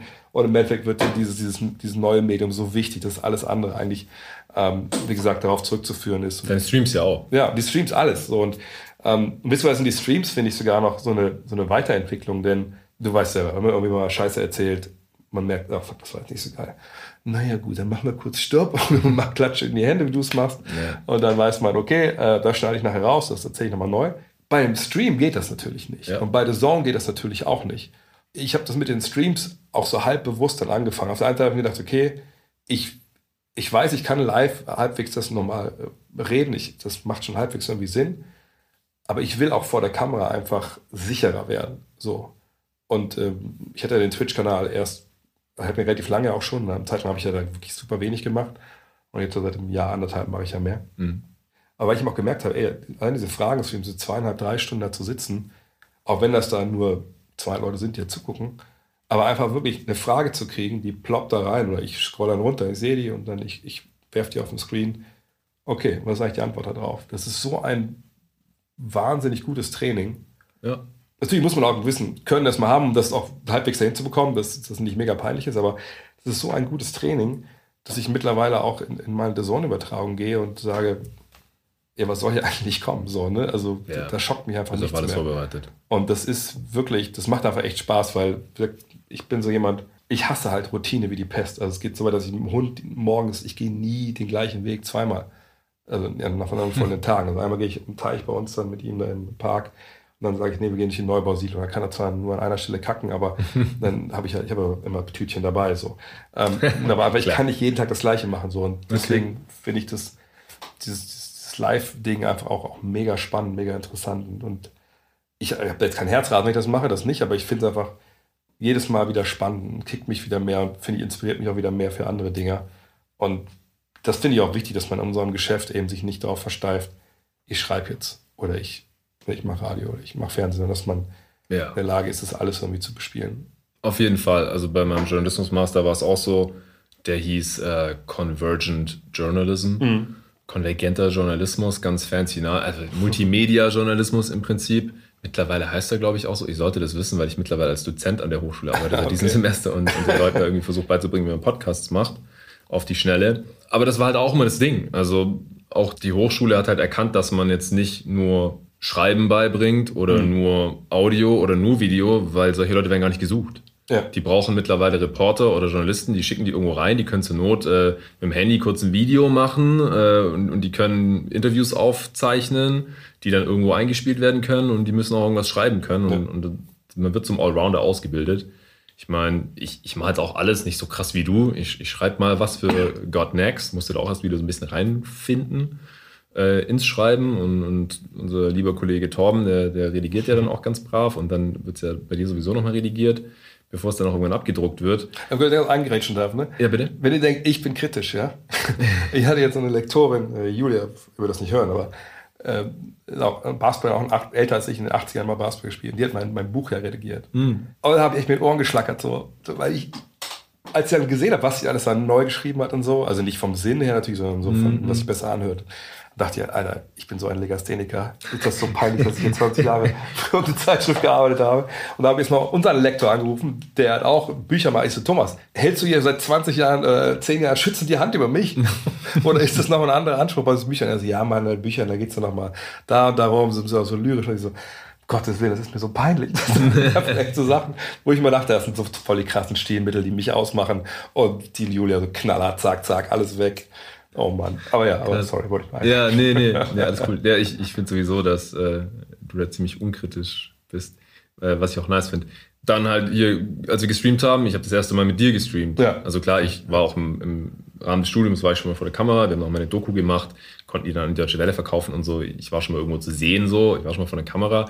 Aber halt so da zu sitzen, eine Stunde äh, und spontan Fragen beantworten zu müssen, so, das war schon eine neue Challenge, die, die ja. aber geil war. Also ich habe dann auch gemerkt, so, ist eigentlich gar nicht so schlimm. Also klar, man, wenn jetzt eine Frage kommt, so, hey, wen sollten die sein? Und du hast dann jetzt nicht gerade das Salary Sheet vor dir und weißt gar nicht genau, welche Exceptions die jetzt haben mhm. und was die überhaupt dann konkret machen können, aber du kannst jetzt so grob eine Antwort geben, die äh, ja einfach die Leute weiterbringt irgendwie. ich glaube, man merkt einfach wirklich, früher, glaube ich, wäre das nicht so leicht gefallen. Früher wäre das, ach scheiße, ey, ich habe jetzt keinen Namen. Äh, mhm. Und dann hätte man vielleicht auch einen Blödsinn erzählt. Aber ich finde generell gab es jetzt Live-Situationen oder auch ein Podcast ist, man merkt, man lernt einfach über die Jahre, ich weiß nicht, wie ich das nennen soll, so ein bisschen, man lernt so Politiker zu sein, was ich meine. Mhm. Ne? Wenn denken, ja, was, was brauchen wir die Suns jetzt? Ja, vielleicht brauchen sie noch mal ein bisschen mehr Shot Creations und neben Devin Booker. Mal gucken, wo sie die herkriegen können. Weißt du, das sind so Antworten, die kann man geben. Die ja. sind auch nicht falsch. Aber du musst eben auch nicht diesen, diesen einen Namen parat haben oder direkt den Trade parat haben. Mhm. Ne, für Kevin Durant jetzt.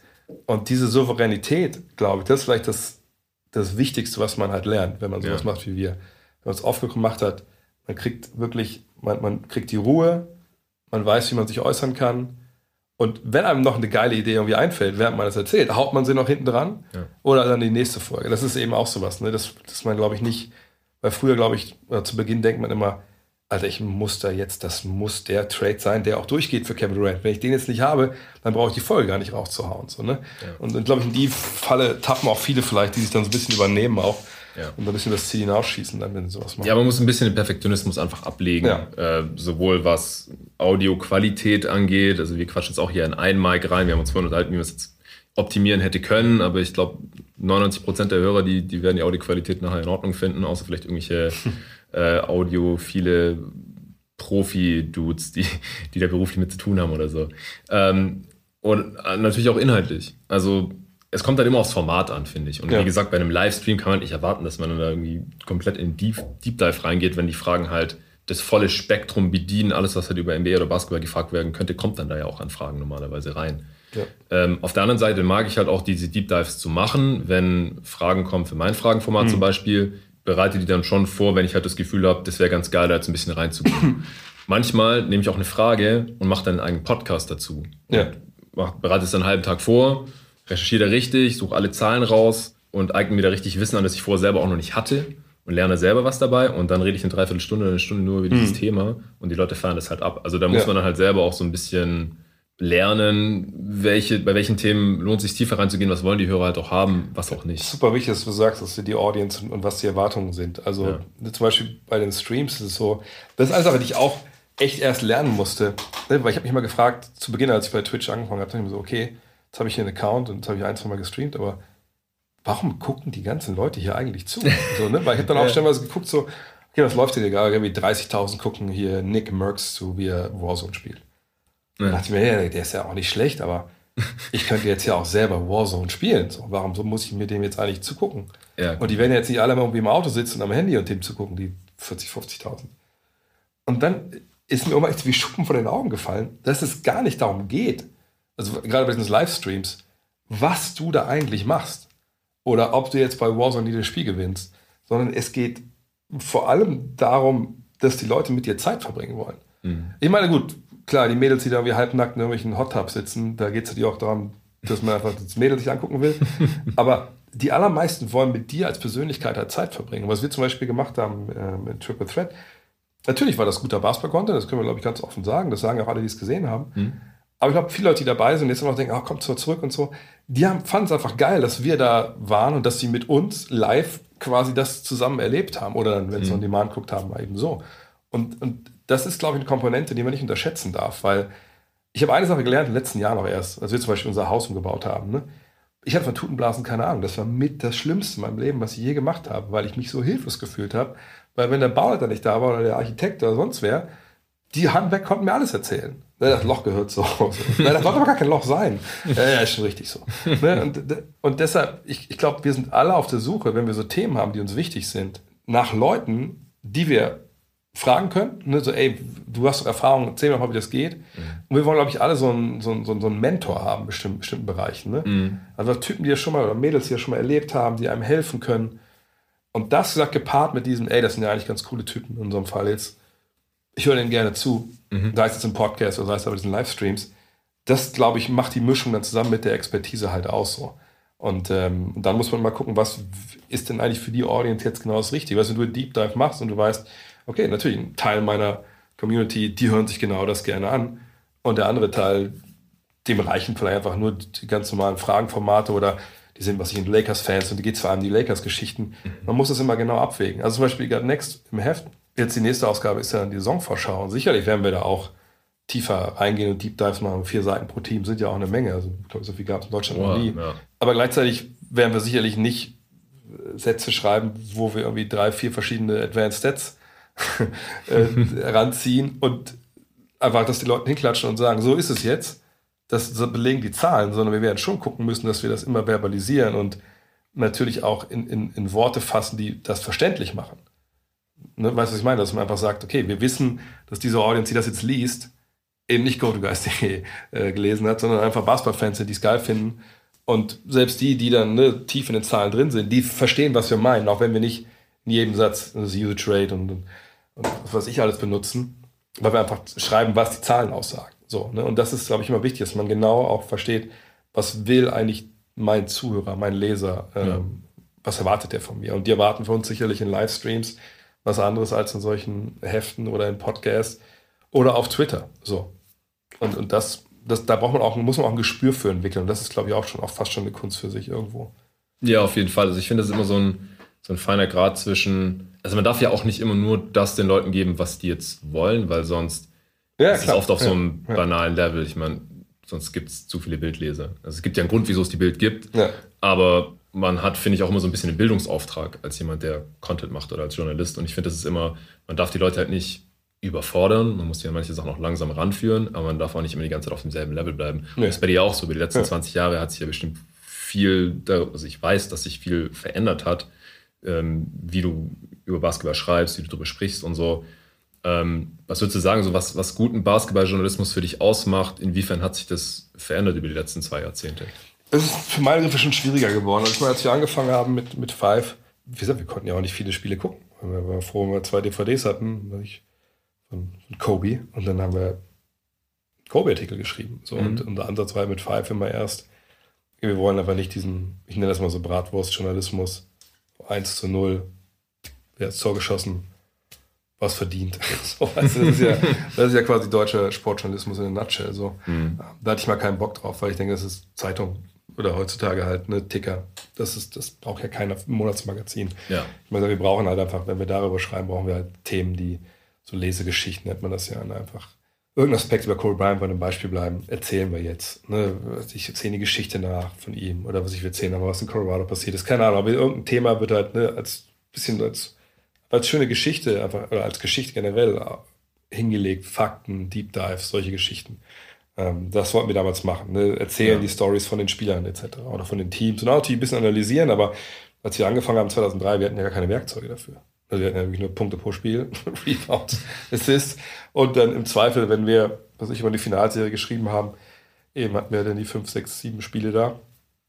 Pontel haben wir uns angeguckt und dann haben wir ja als Basketballer, der Sven und der Jan haben ja auch Basketball gespielt, ja.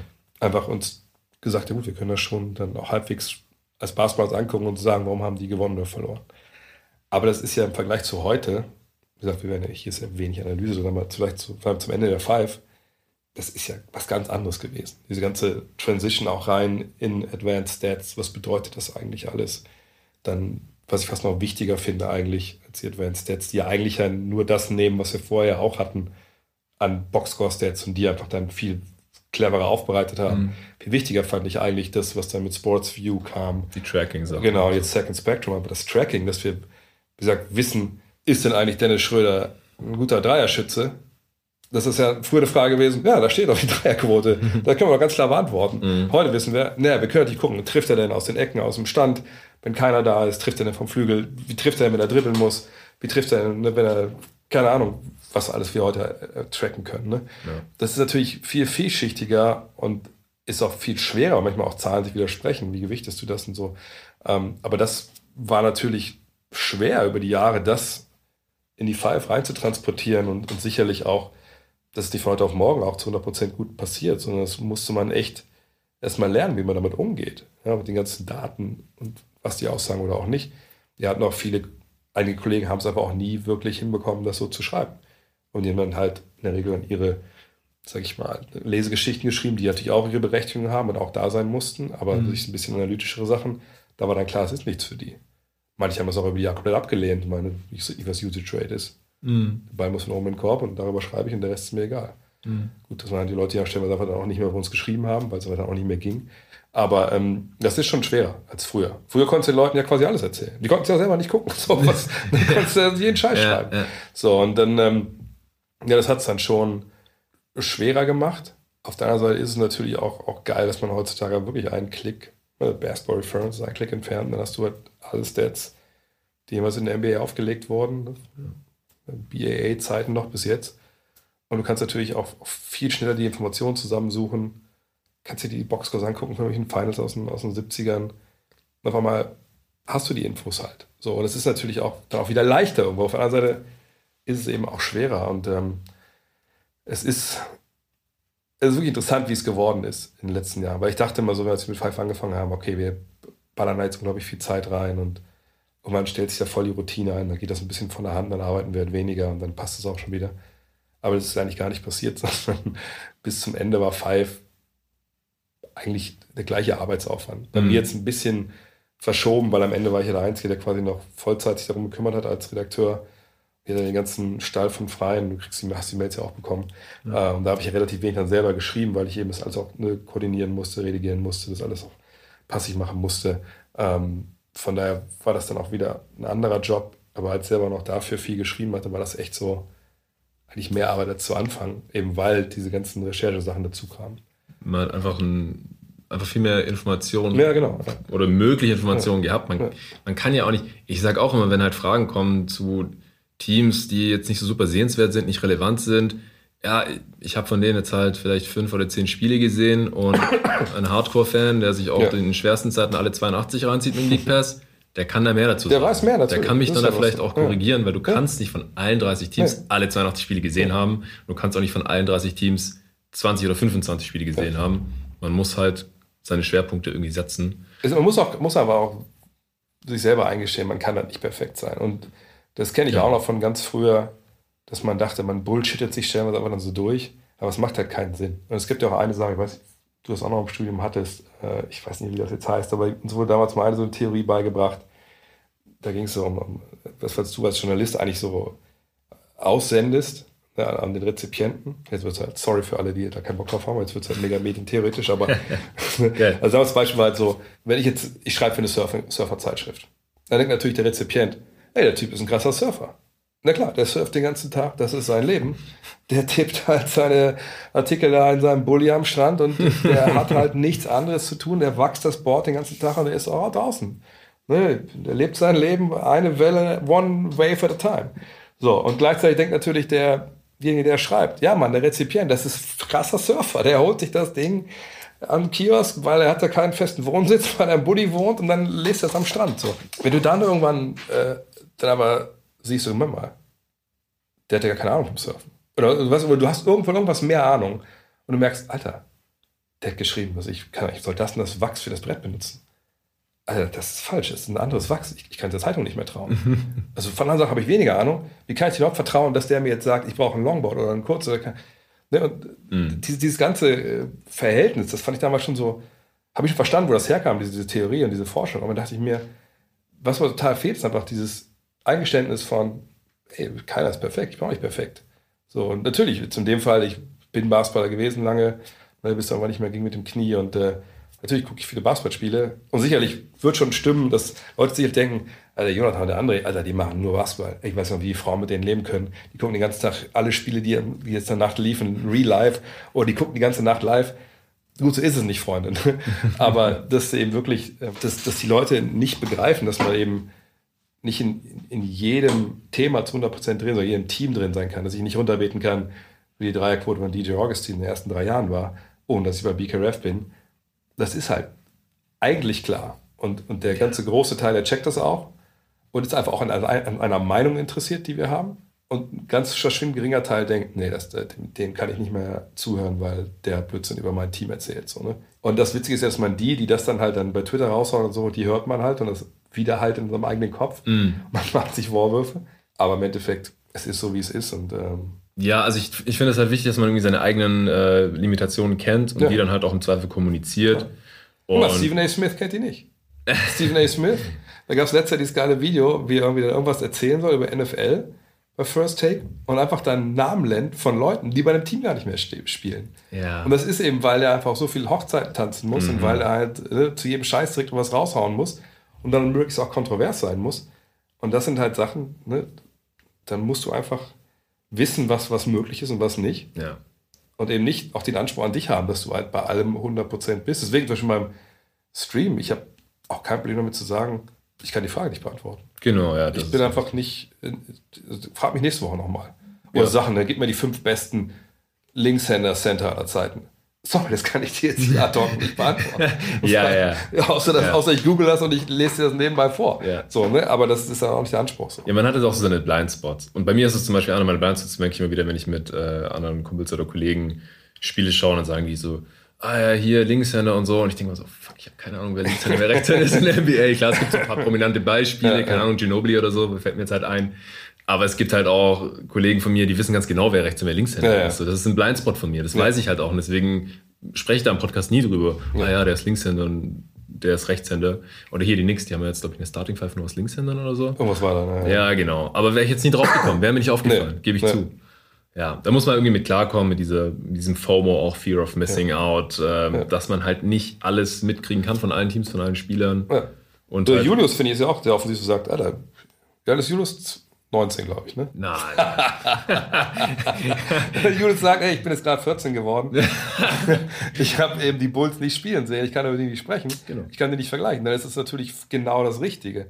Und nicht angefangen, anfangen, da zu Blödsinn zu erzählen. So, und das ist halt, ne, und ich denke auch, dass, aber ich glaube auch, dass es so eine Gelassenheit ist, die kommt halt mit dem Erfolg, mit dem relativen Erfolg, den wir haben. Weißt du, was ich meine? Wenn du anfängst, ne, und natürlich, das haben wir alle gedacht zu Beginn, so, ah, fuck, wieso hat der denn jetzt hier, wieso ist der, hat der denn deren Job, wieso hat der denn ne, so viele Follower, keine Ahnung. Ne, und dann, man kriegt erst diese Gelassenheit nach dem Motto, ja, man kann auch mal was nicht wissen, wenn man halt ein gewisses Level erreicht hat. Das klingt jetzt blöd und klingt auch ein Stück weit arrogant, aber es ist einfach so. Aber weil man eben auch weiß, was man investiert hat, um auf dieses Level halt zu kommen und sich eben diese, diese Augäpfel und Ohren erstmal zu erarbeiten, die wir da auf unserem Content halt auch haben. Ja. Und auf der anderen Seite, ich meine, wir machen das hauptberuflich, beschäftigen uns mit nichts, an- also mit nichts anderes übertrieben, ähm, aber halt wirklich, wir fokussieren uns darauf, auf Basketball, auf die NBA, auf die Spieler, auf die Teams. Ich bin mir bei vielen Sa- Sachen halt auch ziemlich sicher, da habe ich eine Meinung zu. Ich habe das analysiert, ich habe mir das angeschaut, ich habe mich damit beschäftigt, recherchiert, wie auch immer, genug Spiele davon gesehen oder was es ja mittlerweile auch noch gibt, Instat. Ja, also ich Ja, meine, wenn halt eine ja. Frage kommt oder ich weiß, ich nehme ein Thema auf zu, keine Ahnung, den Rookies, dann kann ich mir auf Instat ja einfach irgendwie die Aktion von denen reinziehen, dann muss ich mir nicht die anderen zwölf Spieler von Orlando Magic reinziehen, sondern ich gucke mir halt nur an, was macht Franz Wagner. Ja. Oder was macht Kate Cunningham Genau. für die Pistons, dann kann ich nicht so viel wie die anderen Pistons sagen, aber ich kenne mich halt aus dann mit Kate Cunningham, dann bin ich da dann auch selbstbewusst und kann halt dann da auch diskutieren auf Twitter und so. Äh, Das ist halt dann die andere Seite der Medaille, das ist ja ein viel größerer Teil, als wenn man halt mal sagen muss, ja, sorry, habe ich mich jetzt noch nicht damit beschäftigt. Aber ein Stichwort, das könnte ich auch mal fragen, weil ich habe mittlerweile mir auferlegt, ich diskutiere nicht mehr auf Twitter. Ja, Weil Ich nicht, Ja, ich sehe es- einfach es nicht fällt mehr mir ein. schwer. Ich, es fällt mir auch manchmal schwer, weil eine Sache, die mir wirklich, auch jetzt wieder, also eigentlich ist es jedes Jahr und genau um die Jahreszeit fällt mir es wieder auf. Also ich will nicht sagen, es ist Blödsinn, aber wie viele Meinungen es, es gibt, die einfach dann, Beispiel heute, heute bei meinem Fragen, Podcast heute Vormittag, da waren so ein paar Fragen dabei. Ha, wie, ist es, wie kaputt ist eigentlich das System jetzt, wenn äh, diese ganzen Youngster wie Zion Williamson solche großen Die Verträge Frage unterschreiben? zufällig gesehen So, auf ne? Twitter sogar. Ne? Dann denke ich mir so, ich verstehe, warum du die Frage stellst, aber da augenscheinlich fehlt so ein bisschen ne, der Hintergrund, wie dieses System funktioniert.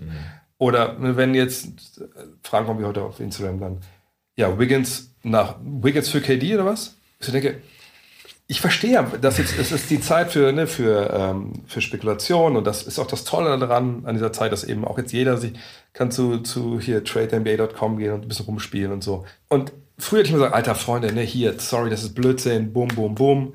Und direkt auf Twitter und direkt das alles auch sehen, damit irgendwer anders auch direkt checkt, was das passiert.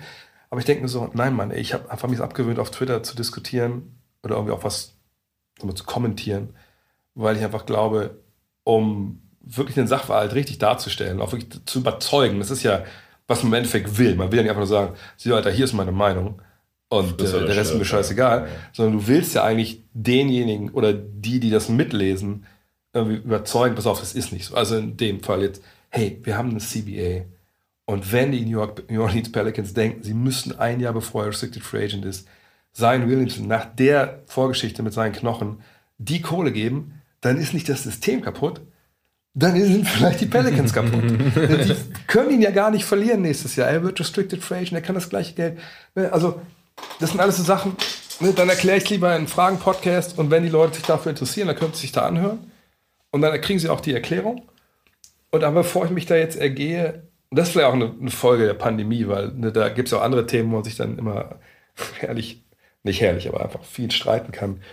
Ich mache es jetzt über meinen Podcast, da erkläre ich das, da mhm. wissen die Leute auch, ne, und dann kann man sagen, ja, kann ja keiner widersprechen. Nee, das ist mir auch scheißegal. Weil das, ist, das ist ja nun auch meine Meinung. Und ich glaube nicht, dass ich auf Twitter überzeugt werde ähm, von ja. irgendjemandem. Genauso wenig ich da Leute wahrscheinlich überzeugen kann. Und es raubt mir einfach so viel Zeit.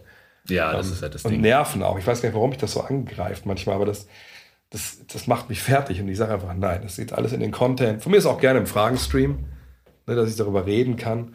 Aber ich presse mich nicht mehr in die, was sagen wir, 240 Zeichen, was wir da haben. Keine ja, also wenn ich mal 19.792 Follower habe wie du, dann, dann äh, spätestens dann verfolge ich die Strategie auch.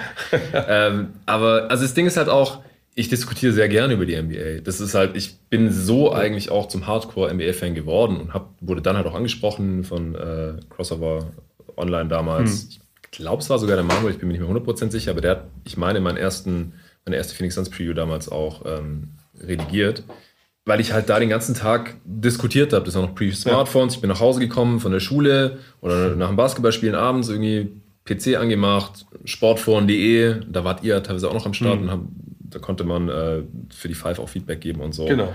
Das habe ich auch manchmal gemacht. Ich habe euch dann auf irgendwelche Schreibfehler hingewiesen. Aber ich habe schon gedacht, was will der denn jetzt? Können wir eh nicht mehr ändern. Ist schon gedruckt. Auf Seite 32 habt ihr das und das falsch geschrieben. Jedenfalls da konnte man halt herrlich äh, mit irgendwelchen anderen NBA-Nerds halt diskutieren. Aber das ist wieder was anderes. Weißt du, diese Forennummer mit, ja. ne, du kannst ja auch da 5000 Zeichen reinnageln, ist ja kein Thema.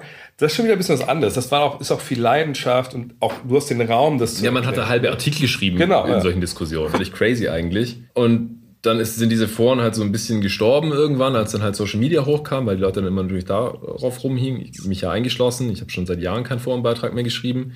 Aber irgendwie habe ich halt noch diesen Drang, dass wenn mir jemand widerspricht, äh, weil ich was im Podcast gesagt habe oder weil ich es getweetet habe, ja. ich sehe das aber so und so, oder wenn Leute halt Fragen stellen, dann beantworte ich die natürlich manchmal auch und dann äh, entsteht da auch so irgendwie eine Diskussion und dann habe ich halt noch nicht so die, die Kraft oder ähm, die Beherrschung, um mich da dann halt mhm. dann auch rauszuziehen und dann versenkt man da halt irgendwie eine Stunde rein und so, weil dann fange ja. ich halt auch an, ich will auch kein Bullshit labern, dann gehe ich halt kurz auf Basketball Reference, guck nochmal, was ja. stimmt, hat er nur so und so viele Punkte gemacht, war der wirklich effizient oder äh, wie viele Open Threes nimmt der nochmal, geh auf NBA.com und guck die Sachen nach, clean the glass, was weiß ich. Und schon ist eine Stunde vorbei und ich denke so, scheiße, ich müsste eigentlich noch meine Steuererklärung genau, vorbereiten genau, oder so. Genau. Scheiß, halt so wirklich ernsthafte Sachen. Ja.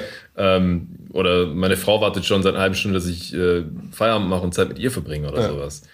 Ähm, deswegen, ja, das ist wahrscheinlich der, der gesündere Ansatz. Und ich respektiere Julius auch komplett dafür, dass er sich, dass er seine YouTube-Kommentare zum größten Teil ignoriert. Also vor allem, wenn ja. er halt weiß, hey, das ist ein kontroverses Video, ich gucke mir das nicht an. Ja. Ich will mich nicht befassen, wenn Leute mich beschimpfen wegen einer Meinung über Basketball.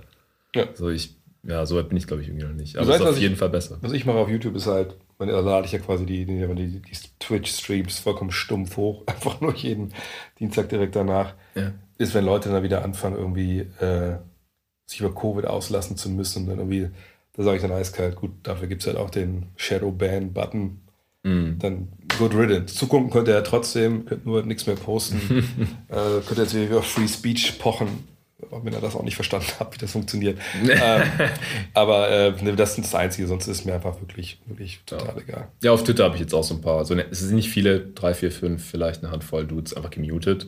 Die merken das nicht. Dann geht ja. ihr Schwachsinn in meinen Augen halt einfach irgendwo. Ja, das mache ich auch. Also hat, da bin ich auch, da habe ich mittlerweile auch Früher, ich weiß, als wir angefangen haben damals mit, mit dem Crowdfunding, da gab es einen, also ein Fake-Account im Endeffekt auf Facebook, das dann so angefangen hat, da richtig zu flamen und so. Das hat mir echt, echt, echt mitgenommen. Das hat meine Frau mitgenommen, die mir das geschrieben hat. Und so, was soll das denn so? Der, du siehst so viel Zeit da rein. Das, das, ist ja keiner gezwungen dafür. Und ich so, Baby, lösche bitte den Kommentar. Du musst dich doch jetzt nicht so echauffieren. Reicht, wenn mich das mitnimmt. Aber äh, seitdem muss ich sagen, ist mir das alles egal. Und damals dachte ich mir so, okay, ich kann den nicht blocken, nur weil er mich, weil er denkt, ich darf damit kein Geld verdienen mit meiner Arbeit. Das ist ja nun mal seine Meinung. Hin und her, hin und her. Mhm. Habe ich ja noch nicht gemacht. Äh, aber heute ist mir das alles scheißegal. Wenn Leute denken, sie müssten einen da auch. Vor allem, ich muss immer im Rahmen bleiben. Wenn du sagst, nein, Mann, ey, was du da erzählst über, über Kyrie Irving, das ist der beste Mitspieler, den man jemals haben konnte in der NBA, okay, ist deine Meinung. Kannst du gerne Runden schreiben. Aber wenn du irgendwie denkst, du müsstest mich da wie anders angehen, auch damals, als wir mir die Nummer da mit dem Stadion war, mit dem Fußballländerspiel, danach habe ich auch eiskalt, wenn Leute denken, die müssten da irgendwie mir da irgendwas schreiben in der Richtung, sorry, dann da gibt es andere Ziele. Dann sucht jemand anders. Da habe ich keinen Bock drauf. Ne? Wäre ich auch nach, nach wie vor alles, was, was kommt. Äh, oder jetzt mit Covid oder so. Sorry, kannst deine Meinung haben. Ich will es halt nur nicht in meinen Kommentarspalten sehen. Punkt. Ja. Ich muss sagen, im Großen und Ganzen ist die Basketball-Community in Deutschland, glaube ich, noch eine ziemlich coole. Ja. Also, 100 Prozent, ja. Ich finde es ja nach wie vor immer noch nach 20 Jahren auch äh, als, als Spieler und Fan oder über 20 Jahren mittlerweile einfach immer wieder nice, wie, wie cool Basketball einfach sind. So egal auf welchen Court du gehst, es ist eigentlich selten ein Depp dabei. Du kannst deine Sachen da liegen lassen, wird eigentlich nie was geklaut, zumindest ja. nicht, dass ich irgendwas mitbekommen hätte. Oder wenn das die absolute Ausnahme. Und NBA-Fans sind die meisten halt auch cool. Auch wenn man jemanden zufällig kennenlernt, was immer noch relativ selten ist in Deutschland. Mhm. Ja, was machst du eigentlich? Ja, ich habe einen Podcast über den NBA. Ah, cool, NBA, ich bin Nix-Fan oder so. Mhm. Man hat irgendwie immer gleich eine Connection und meistens sind es halt coole Leute. Mhm. Hast du gelesen, was Henning Harnisch sagt in dem Interview, wenn du schon gelesen hast? Der sagt ja halt auch. Ich habe es noch nicht ganz durch, der, ich habe es vorher noch angefangen. Der sagt ja auch, ähm, dass er meint, es ist so irrational, dass er sagt, wenn immer ich mit Leuten spreche und ich erfahre, dass es die Basketballer sind, meint er, ist direkt so ein Vertrauen da. Ah, ja, ja. Was totaler Schwachsinn ja. ist, ne? man einfach ja, den da gar genau, nicht kennt. man kennt ihn nicht. Aber, aber das ist, ist echt, halt ein Baller. Das ja. habe ich auch total gefühlt, ja. dass er das gesagt hat. Ja, ja auf jeden Fall. Ja, äh, gutes Stichwort. Ähm, wir haben noch knapp 20 Minuten, bevor wir raus müssen. Äh, wir wollten noch kurz über dein Buch quatschen und vor allem noch mal kurz hier über die über God Next, über die Ausgabe Nummer 2. Also es hören nicht viele Leute zu, die auf jeden Fall Abonnenten sind davon. Das weiß ich. Äh, ich hoffe, dass auch der eine oder andere vielleicht über den Pod dazu gekommen ist, als ich halt ein bisschen gepusht habe. Ich habe auch nie in Frage gestellt, dass, dass das funktioniert. Also ja. als du da angefangen hast, ich habe auch direkt für, was war das Maximum, zwei oder drei Jahre? Drei, das Maximum drei Jahre, ja. Das fort am Start natürlich, deswegen habe ich jetzt auch äh, das Privileg, habe immer zwei. Ich habe eine, die, die kann ich überall mitnehmen. Du siehst jetzt schon so einen leichten Knick, die hatte ich auch gestern, schon, ja. gestern am Wannsee dabei und so, scheißegal. Die andere, die ist noch original verpackt im Karton, ah, nice, die ja. ist noch am Start. Ich konnte sogar tauschen, weil ich habe blöderweise zwei Bronze bekommen bei der ersten. Dann konnte ich eins gegen MJ tauschen. Okay. Äh, danke an Kollegen Patrick Preis an der Stelle, der gerne getauscht hat. Aber das Ding über, über Liebe, ja, Liebe fürs Spiel, Liebe für Basketball, das also ich habe das Ding bekommen und ich wusste nicht, ich habe nicht so viel mitbekommen, was gemacht wird, mhm. weil ich, ich habe geschrieben, wie ich Steve Nash-Fan wurde und ein bisschen mitbekommen, was andere Leute so machen. Aber natürlich noch keinen Text gelesen und gar nichts und wusste nicht, wie es aussehen wird. Ich habe es aufgemacht und ich hatte echt Gänsehaut beim Durchblättern. Und also das ist halt irgendwie so ein abgenutzter Spruch, aber ich hatte wirklich Gänsehaut. Also ja. die Bilder von den Chords da und dann äh, diese ganze, äh, das ist ja eigentlich mehrere Interviews in einen Artikel zusammengeschrieben, wie die Leute halt den Freiplatz erleben ja. und Streetball-Kultur erleben und so von verschiedensten Leuten. Habe ich komplett gefühlt. Ähm, ich finde es auch nice, dass äh, gleich drei Chords aus Berlin, die ich kenne, da drin sind, mhm. halt bei diesen random Bildern von irgendwelchen ja, ja. abgefahrenen Freiplätzen. Es ist einmal der Mauerpark drin, mhm. eigentlich ein scheiß Chord, aber es ist ganz geil, wenn man da hinkommt. Ich war da erst am, am Samstag, war äh, hier 3-on-3, Red Bull, Half Court äh, von Paul Gudde im äh, Friedrich, Friedrich Ludwig Jahn Sportpark da auf dem Alba Court. Das ist der schönste Basketballcourt ja, ja, ja, in, in, Berlin auf jeden Fall. Es sind auch drei Stück, Center Court mit Dach mhm. und so weiter und so fort. Geile Korbanlagen. Und da war ich dann bis zum Schluss und dann war schon fast dunkel und alle sind irgendwie, die anderen sind ins Hotel und ich habe gedacht, hm, ja, ich ich wohne halt relativ weg von da, so brauche eine hm. Dreiviertelstunde nach Hause. So. Das mache ich jetzt, ah, ich gehe noch kurz im Mauerpark vorbeikommen. Ich bin nicht mehr so oft in der Ecke, bin ich da hin, bin da zu diesem Court halt hin. Und da haben dann auch Leute gezockt und dann sind Leute, die machen Musik und irgendwann noch Feuer und keine Ahnung. Bisschen crazy da alles. Der ist drin. Dann äh, ist, ist der Court drin im, im alten Flughafen Tempelhof. Mhm. Oben im Ballsaal, der wo so abgesperrt ist, kein Zutritt. Ah, ja, das genau, ist der. Ja, so. Und ich habe vor drei Wochen, war meine Mutter da mit ihrem Freund und die so, ja, was könnte man denn so machen? Und ich wohne direkt neben dem alten Flughafen Tempelhof. Und habe ich gesagt, man kann da Führungen machen. Meine Schwester, die auch in Berlin wohnt, in Neukölln, die hat es schon zwei oder dreimal gemacht und hat mhm. mir das wärmstens empfohlen. Ich so, komm, wir machen mal diese Führung durch diesen alten äh, ehemaligen Flughafen, soll voll geil sein. Und dann kommt man halt irgendwann da oben rein und es wäre eigentlich ein äh, Ballsaal für die Nazis gewesen, weil es ist ja mhm. Nazi-Architektur, mhm. wurde von Hitler in Auftrag gegeben, der äh, Flughafen damals ist nie fertig geworden, bis heute nicht, ehrlich gesagt. Und die Amis sind dann nach dem Krieg rein und dann war das ja Luftbrückenstützpunkt äh, quasi und die haben halt diesen halbfertigen Ballsaal da gesehen und gesagt, oh, machen wir einen Basketballcourt rein. Geil. Und da ist in der Mitte auch so ein Indianer im Logo, äh, das war halt irgendwie das Basketballteam da. Mhm. Das ist einfach ein wunderschöner Court. Ja. Also türkis, orange und so, so uralte Backboards, und uralte Shotclock mit Scoreboard und allem. Aber man darf da nicht mehr zocken wegen äh, Statik-Bedenken ah, leider. Ja, und ja. anscheinend das Bild, das da drin ist, da durfte man anscheinend nicht mehr betreten. Ich war Ach, tatsächlich zwar auf dem Court und habe da ja. Bilder gemacht, aber man darf da nicht, nicht mehr zocken. Weil das mit den Bildern war so ein bisschen das Problematik, Problematik bei diesem Streetball-Teil, weil, gut, ich meine, also, der hat natürlich ein paar Bilder bekommen von den Leuten, die äh, quasi Bilder von ihren Courts hatten. Mhm. Ah, und hier äh, Gneisenauer Straße natürlich. Genau. Und, äh, und dann aber war es echt das Problem, dass wir dann eben, wir brauchten ja große Bilder. So. Mhm. Und das Krasse war, genau das meinst du, ne? Ja, genau. Ja. ja. Und das ist oben auf dem Flughafengebäude oben drauf geklatscht quasi. Ah, siehst du, weil, weil diese ganzen Bilder, die kommen halt alle, also das, das ist hier von Justus Hollatz, der hat euch hier selber geschickt in Heimcourt. So. Ja. Äh, das war natürlich von Pimp, von dem, von dem Hip-Hopper, aber äh, so diese ganzen Bilder hier, die ein bisschen größer sind, das waren halt alles Bilder von Getty Images, das ist ja unsere äh, Fotodatenbank. Und, ähm, ja, das Bild hätte ich dir auch machen können. Das, das Krasse war ja, als ich zum Beispiel als ich den Aufmacher gesehen habe hier mit dem Typen in der Jeans und so, ich wusste auch schon, okay, klar, das ist, das ist der Mauerpark, aber ist ja auch zweimal mit drin, äh, ja. von der anderen auch nochmal. Und das Krasse aber, dass natürlich der mit Jeans, das passt ja so, oder die, mehrere mit Jeans, das ja. passt ja, oder auch die abgefuckte Typen und so, das passt ja, ja so auch zu dem zu aber den Texten. Solche dann. Leute zocken da. Ja, genau, genau. Und das passt ja so dann auch zu dem, was in dem Text stand, weil ich glaube, Marie Güllich sagt, ja, dann zockst du da und einer kommt dann halt mit Jeans und einer gar keine Ahnung und so. Und das hat irgendwie echt so mit den Bildern so geil gepasst und dann dieses Foto aus Tempelhof war halt so geil, weil da eben drin steht, so eine nicht betreten. Mhm. Und ich glaube, wenn ich mich richtig erinnere, die BU, da war Getty stand nur so, ja, Basketballhalle Deutschland, Covid gesperrt irgendwie. Also auch gelogen ah. augenscheinlich. Ja. Aber das äh, fand ich halt so geil, weil wir diesen, diesen Kontrast hatten. Also die ganzen Bilder von draußen, dann das einzige Bild drin in Deutschland ist halt gesperrt. Jetzt kenne ich die, ja. die, Story, wieso ja. dieses Bild da drin ist.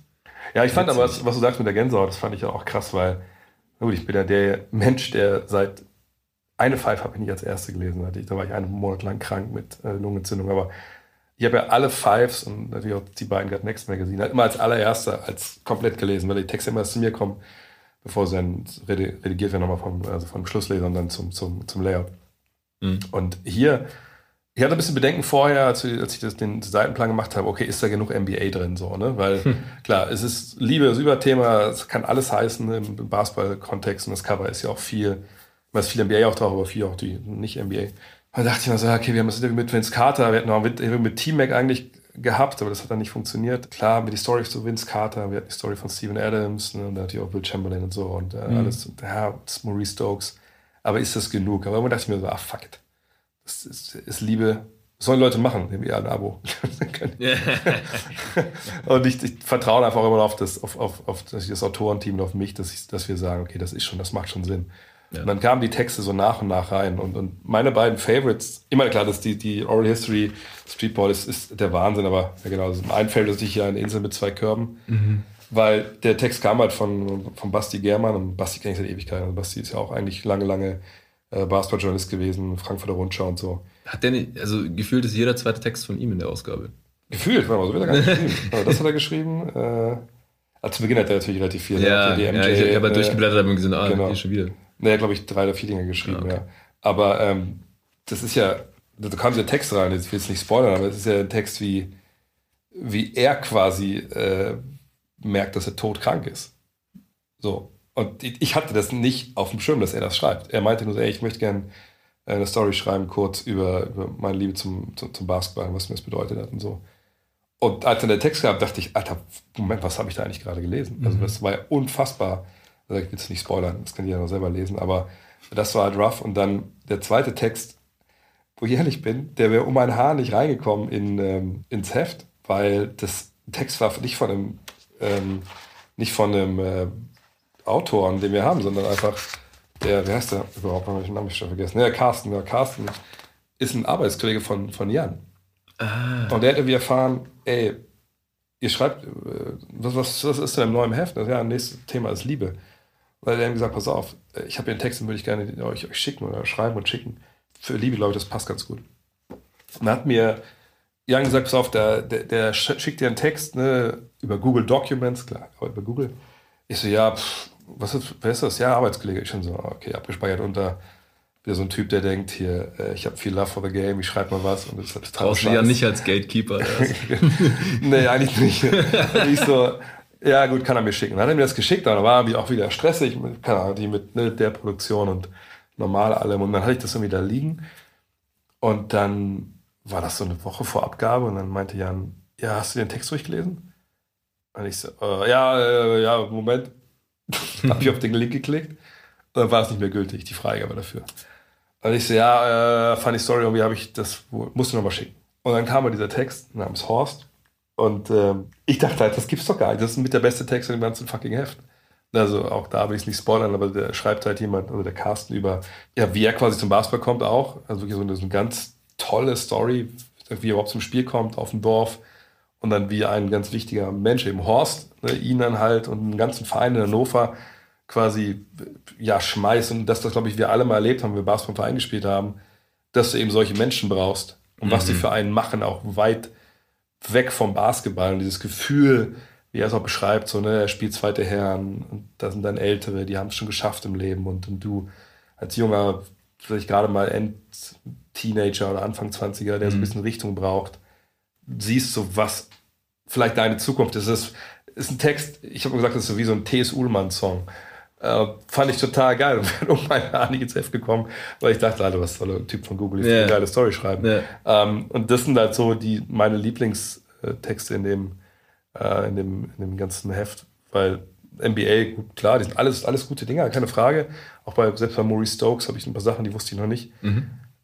Aber die mich wirklich umgehauen haben, sind meistens eben auch die Geschichten, die mich total einfach überraschen. So. Und das fand ich halt gut. Ich fand natürlich auch das Interview mit Henning, was ich selber geführt habe, war natürlich, ich saßen zwei Stunden da äh, bei Alba unten im, Konferenzraum und gequatscht. Noch eine Stunde einfach nochmal so gequatscht. Das mit äh, Interview mit, mit Rainer Meisterjan fand ich immer auch super, mal auch so aus einer psychologischen Sicht das mal mitzubekommen. Also im Endeffekt bin ich echt super zufrieden, auch dass es eben nicht nur NBA war, weil das nächste wird halt nur NBA sein. Ja. Eine Season Preview.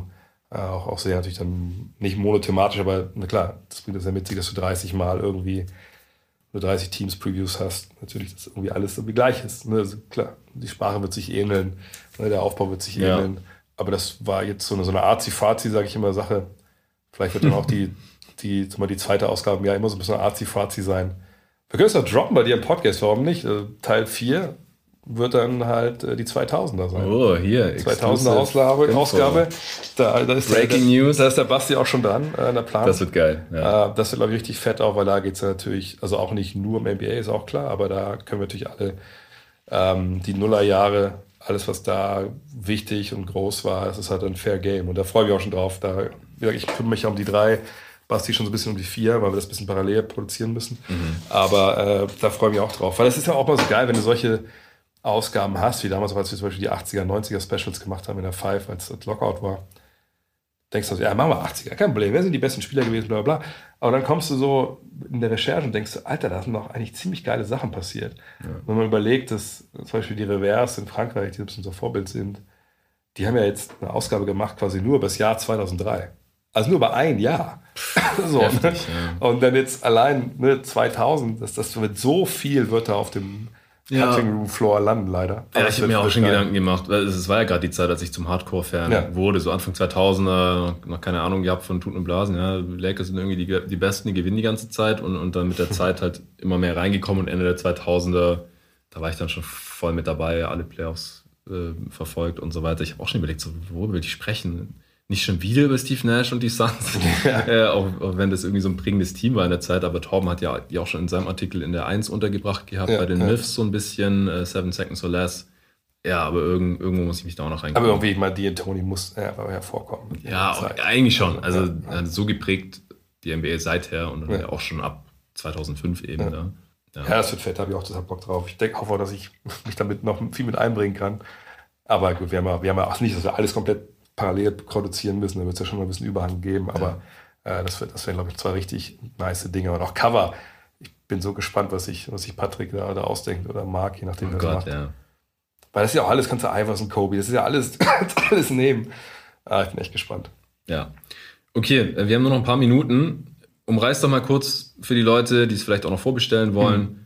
Worum geht es in deinem Buch, das am 6. August rauskommt? Was sind es, 240 Seiten? 240, genau. Ja, ich bin, es ist so, ich bin echt gespannt, wie Leute das finden werden, weil es ist so, ich muss du ein bisschen ganz kurz erklären. Also ich wollte eigentlich, Jan hat immer gedrückt, ey, wir müssen noch ein drittes Brillant Basketball schreiben. Ich so, ja, Mann, wenn du mir noch mal äh, ein zweites Paar Hände schenkst oder einen zweiten Kopf, können wir das gerne machen. Aber momentan es geht aber nicht, ich weiß nicht, wann ich die Zeit investieren soll. Ja. So. Dann habe ich mir gesagt, außerdem habe ich mir gar keinen Bock noch mal eine, eine Brillant Basketball Ich verstehe, dass wir das eigentlich machen müssen, weil es fehlen eine Menge Leute, aber das können wir auch mal irgendwann machen.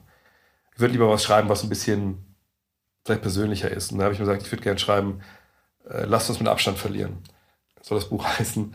Also ein Buch nur so mit den Anekdoten, die ich da in 25 Jahren selber als Spieler erlebt habe. Ah. So, und einfach mit, ganz wilden, wilden Nummern. Die, die Auflösung Belastung und Abstand verlieren ist sogar im, im, jetzt in dem Buch drin, Okay. was das bedeutet. Und dann kam aber eine Edelbox auf mich zu und sagte, hey, wir würden ganz gerne ein Basketballbuch machen.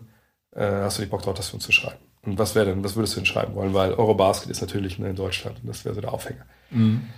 Dann habe ich gesagt, ja gut, eigentlich hätte ich immer schon Bock gehabt, das zu schreiben, weil das dürfte für euch nicht interessant sein, weil A, kennt mich keine Sau äh, und B, warum wollt ihr von irgendeinem Typen, der vier Jahre in der rumgeturnt ist, wie eine Biografie haben wollen oder ein paar Anekdoten, das macht ja keinen Sinn. Ähm, die haben ja schon viele Sportbücher gemacht, zum Beispiel Steffen Kretschmer hat so seine Karriere wieder erzählt und dann ein bisschen über, sein, über Handball geschrieben. Dann der Bob Hanning, dieser Handballzart, hat auch über Handball geschrieben. Dann hat äh, ein Footballer hat irgendwie, oder die Isume, glaube ich, hat auch ein Buch geschrieben für die. Also die haben irgendwie alle Sportarten abge, abgefrühstückt. Rick Reutmann hier, also mein Pendant so ein bisschen auch, was so Expertise im Fernsehen angeht, für Eishockey hat das dann auch über Eishockey geschrieben. Und ich sollte Basketball machen. Dann meinte sie, ja, ich habe das alles gesehen, die anderen Bücher. Ich würde ganz gerne mixen. Ich würde so ein bisschen zum einen persönliche Geschichten, die ich erlebt habe, auch dann so mit, mit Nowitzki und so, und, und die halt verbinden halt, dass ich erkläre, warum Basketball einfach ein geiler Sport ist. So. Und nicht dieses, er ist der beste Sport der Welt, weil ach, alle lieben das. Du musst du einmal gesehen haben, das ist das Geilste, das ist ja Blödsinn, sondern aber ich erkläre euch, warum Menschen Basketball spielen, warum das so geil ist. Ich schreibe irgendwie in dem Buch, das ist der individuellste Mannschaftssport. Weil du kannst mit keinem anderen, keinem anderen, du kannst jetzt, das kannst alle aufreihen. Eishockey, Handball, Faustball, keine Ahnung. Sag, so, geht, einer von euch stellt sich in die Halle und spielt seinen Sport. Und keiner wird es können, außer der Basketballer. Weil es keiner kann. Der Fußballer kann natürlich die ganze Zeit gegen die Wand schießen so. oder ins Tor von mir aus ballern. Der Handballer kann es reinwerfen. Faustballer kann da rumballern. Aber keiner von denen wird Spaß haben. Keiner wird zwei Stunden da sitzen und das machen. Nur der Basketballer wird es können. Weil eben das Ding da reinzuwerfen, das ist einfach was ganz Besonderes. Weil das das einzige Tor ist, was auch oben hängt. Alles anders ebenerdig. Außer Korfball vielleicht oder so. Ähm, und dann erkläre ich halt, ne, wie Basketball entstanden ist. Das muss ich ehrlich sagen, also die Genesis von Basketball ist mittlerweile auch, da gab es vor, vor sieben, acht Jahren nochmal eine Audio, ein Radio-Mitschnitt, der äh, äh, gefunden wurde von James Naismith, wie er nochmal erklärt, wie das erste Spiel lief, Ach krass. den, den, den ich einfach nicht kannte. Und der ist alles mal ganz anderes Licht drückt. Das erkläre ich alles und dann die ganze Frühzeit. Die ersten Profiligen bilden sich ja schon in den USA sechs, sieben, acht Jahre, nachdem das Spiel erfunden wird, muss ich mir vorstellen. Und wie das dann in die NBA geht, äh, erkläre ich. Und dann gibt es ein großes Kapitel, wie ich aufgrund der ganzen Fragen, die wir immer kriegen, auch dieses Jahr, diese Zeit des Jahres, ich erkläre das Salary Cap. Ne, nicht jetzt, ich, ich habe jetzt nicht das CBA FAQ von Larry Kuhn abgeschrieben, sondern ich habe es halt Das alles. mehr als 240. Genau, ja. Ich habe es halt wirklich ähm, im Endeffekt runtergedampft auf, wenn du das jetzt verinnerlicht hast, verstehst du, wie es läuft. Wenn du mehr wissen willst, dann gibt es halt das Larry Kuhn. Habe ich da auch natürlich dann auch verlinkt oder reingeschrieben und so. Und ich garniere das immer wieder mit, mit persönlichen Geschichten. Also zum Beispiel dann äh, gibt es ein Kapitel, das Ende der Position. ne? Es gibt ja keine fünf Positionen. Es gibt fucking 5000 Positionen, wenn du das alles zusammennimmst. So, ne? Ja. Ähm, und zum Beispiel dann leite ich dieses Kapitel halt ein, wo ich dann erkläre, okay, äh, es gibt halt die und die Rollen und dann nochmal die spezifischen äh, Badges, ne, wie es ja bei Index, äh, B-Ball Index halt genannt wird. Und das leite ich aber ein mit, wie ich Masai Ujiri halt treffe als Spieler, als er in Wolfenbüttel ankommt, ne, im November 94, 95 und mir gesagt wird, naja, also wenn der besser ist, dann ist, spielt er jetzt auf der 3 und wenn du besser bist, dann schicken wir den wieder nach Hause. Und dann erzähle ich so ein bisschen, wie wir uns dann kennenlernen und so, wie dieser Monat halt läuft Geil. und wie er wieder nach Hause fahren muss. Dann erzählen wir das Management oder dann, äh, oder ich erzähle dann, das Superstars-Kapitel ist zum Beispiel eingefasst zwischen zwei Geschichten von Nowitzki und mir. Ne, Einmal, wie ich ihn zum ersten Mal sehe, was eine absolute Katastrophe ist. Eine richtige Katastrophe. Und dann am Ende so das, das, das Größte eigentlich, was ich mit ihm so erlebt habe. Ist. Und äh, da sind viele so, so Sachen dabei, so ein bisschen sehr persönlich sind und dann eben auch sagt immer wieder eine Verbindung zu eben dem jeweiligen Kapitel, was da mit dem Basketball zusammenhängt. Oder sagt dann, äh, dieses Lass den Abstand verlieren, da geht es halt um einen Trainer, der für mich unglaublich wichtig war, der aber nicht so richtig gut Deutsch kann, wie der, der Titel ja schon sagt. Ähm, und äh, so habe ich versucht, so ein bisschen beides zu bringen, weil ich denke, viele, die das kaufen, die mich dann kennen, die haben Fall dann an beidem Spaß, weil sie sagen, okay, das wusste ich gar nicht über den und das sind witzige Anekdoten. Und gleichzeitig ist es halt was, was mich als Basketball aber interessiert und ich es verstehe. Ich habe so ein Superstar-Kapitel auch. Na klar, da geht's, das ist jetzt nicht wie Planet Basketball. Das sind vielleicht, glaube ich, zehn Mann, die ich bespreche. Aber wirklich die allerwichtigsten, die nicht nur eben geile Basketballspieler waren, sondern auch den Sport selber verändert haben. Ne, von daher, so der ganze, der absolute Hardcore-Fan, der alles weiß, der wird dann zumindest immer noch ne, die Stories von mir haben und eben diese, diese ganzen Deep Dives, zum Beispiel jetzt in die Geschichte des Basketballs. Also, dass die halt früher zu Anfang. Es gab ja nicht mehr eine Basketballhalle. Es gab ja keine Hallen zu Beginn. Ja. Die haben dann stellenweise in, in, in, in Kellerräumen gespielt und dann waren dann da liefen dann halt äh, so Leitungen lang mit heißem Dampf drin und so. Und da haben Leute die reingecheckt, die haben ja in diesen Cages gespielt, also so Maschendrahtzaun wurde es eingezäunt. Mhm. Weil eine Regel von den original 13 Regeln war ja, wenn der Ball ins Ausgeht, der Erste, der den Ball wieder berührt im Aus, der darf den Ball wieder einwerfen. Ah. Das sind ja so Sachen. Ne? Crazy. Das, das, gibt wirklich crazy, crazy Dinge da. Und so habe ich halt versucht, das irgendwie so alles so reinzupressen in ein Buch. Und es ist, es sind eigentlich zwei Bücher und ich hoffe, dass ich beiden Teilen gerecht werde. Von daher bin ich da sehr gespannt, was die Leute äh, da sagen. Aber jetzt habe ich zum Beispiel, vorgestern habe ich nochmal so eine Datei reingeglotzt, die mir die Julia zurückgeschickt hatte, nochmal von, den, von der Geschichte. Und dann habe ich schon dabei ertappt, dass du dir sagte, so, ah, das ist gar nicht so uncool, was ich da geschrieben habe. Das ist ja manchmal. das ist immer schön, ja. Kennt es ja. vielleicht auch, man denkt, so, ah, das, ja. ist jetzt geil, und dann lässt es zwei Wochen liegen und denkst so, ja. ah, ist ganz geil. das ist ein schönes Schlusswort. Ja, wir müssen jetzt hier leider den Raum räumen. Äh, ich hätte jetzt hier noch eine Stunde länger mit dir aufnehmen können, ehrlich gesagt, aber es war mega geil. Also hat richtig Spaß gemacht. Ja, freut mich. Äh, viel mitgenommen. Ich hoffe, den Hörern geht es genauso. Äh, danke für deine Zeit dass du extra angereist bist. Dann machen wir Teil 2 bei mir im Podcast, ist doch kein Thema. Ja, voll gerne. Sehr gerne. Ähm, ja, wir haben jetzt nicht über die aktuellen NBA-Ereignisse gesprochen, hat zwei Gründe. Erstens machen wir sowieso die ganze Zeit. Äh, zusammen konnten wir jetzt mal heute sowas machen, gibt es auch nicht so oft vielleicht. Und äh, zweitens, der Pod kommt erst nächste Woche raus. Also wir haben es am 4. Juli aufgenommen. Independence Day, vielleicht passiert da heute noch was drüben. Wir wissen noch nicht, wo KD landet, wir wissen noch nicht, wo Kyrie landet. Wenn ihr es hört, wisst ihr es wahrscheinlich schon. Ich hoffe es zumindest, dass sich nicht noch ewig hinzieht. Äh, der Pod kommt nächste Woche, weil nächste Woche bin ich eine Woche weg im Urlaub und dann habt ihr hier auch ein bisschen Content. Der Pod wird natürlich für alle zu hören sein, also öffentlich, auch wenn wir heute keinen Sponsor drin hatten. Äh, der Pod wird präsentiert von God Next, the Magazine und, und von Love This Game. André Vogt checkt sein Buch auf jeden Fall aus. Ich freue mich schon drauf, das zu lesen. Dann in meinem langen Urlaub im, im August, da ist es dann schon draußen. Am 6. August erscheint Ihr könnt es vorbestellen. Äh, Am besten irgendwo bei einem Buchhändler um die Ecke, sage ich immer. Das hört, hört der Verlag nicht so gerne, aber ich denke, das ist besser als bei anderen Firmen. Ja, genau. Support your local book dealer. Allerletzte Frage, Dre. Wo landet KD? Du denkst ja, er landet da, wo er, wo er landen soll. Ich denke, er landet da, wo die Netz das beste Paket kriegen. äh, ich habe gestern im Podcast gesagt, dass wir äh, vorgestern, dass Heiko Ohlert, ein Kollege in, in, Boston, hat mir geschrieben, dass der Fitnesstrainer von, Fitnesstrainerin von ihm und seiner Frau, dass die jetzt in Miami lebt, die machen wir per Zoom. Und die hat gesagt, ihr neuester Klient ist Kevin Durant. Okay. Aber jetzt weiß ich, die kann natürlich auch mit Kevin Durant per Zoom arbeiten. Aber ähm, ich, ich finde das ich würde meinen alten einmonatlichen Mitspieler Masai Jiri nicht unterschätzen. Mhm. Wenn der mit Scotty Barnes. Äh, Die können das beste Paket bieten, ja, ja. Dann glaube ich, dann wäre das sehr, sehr sinnvoll. Bin ich gespannt. Er hat gesagt, er will Scotty Barnes nirgendwo reinpacken. Mhm. Aber. Ja. Will er natürlich auch nicht. Natürlich nicht, aber ich glaube, der muss trotzdem. schon dabei sein. Ja. Also, wie gesagt, wenn ihr den hört, wisst ihr es wahrscheinlich schon. Wir reden jetzt hier uns wahrscheinlich gerade im Kopf und Kragen.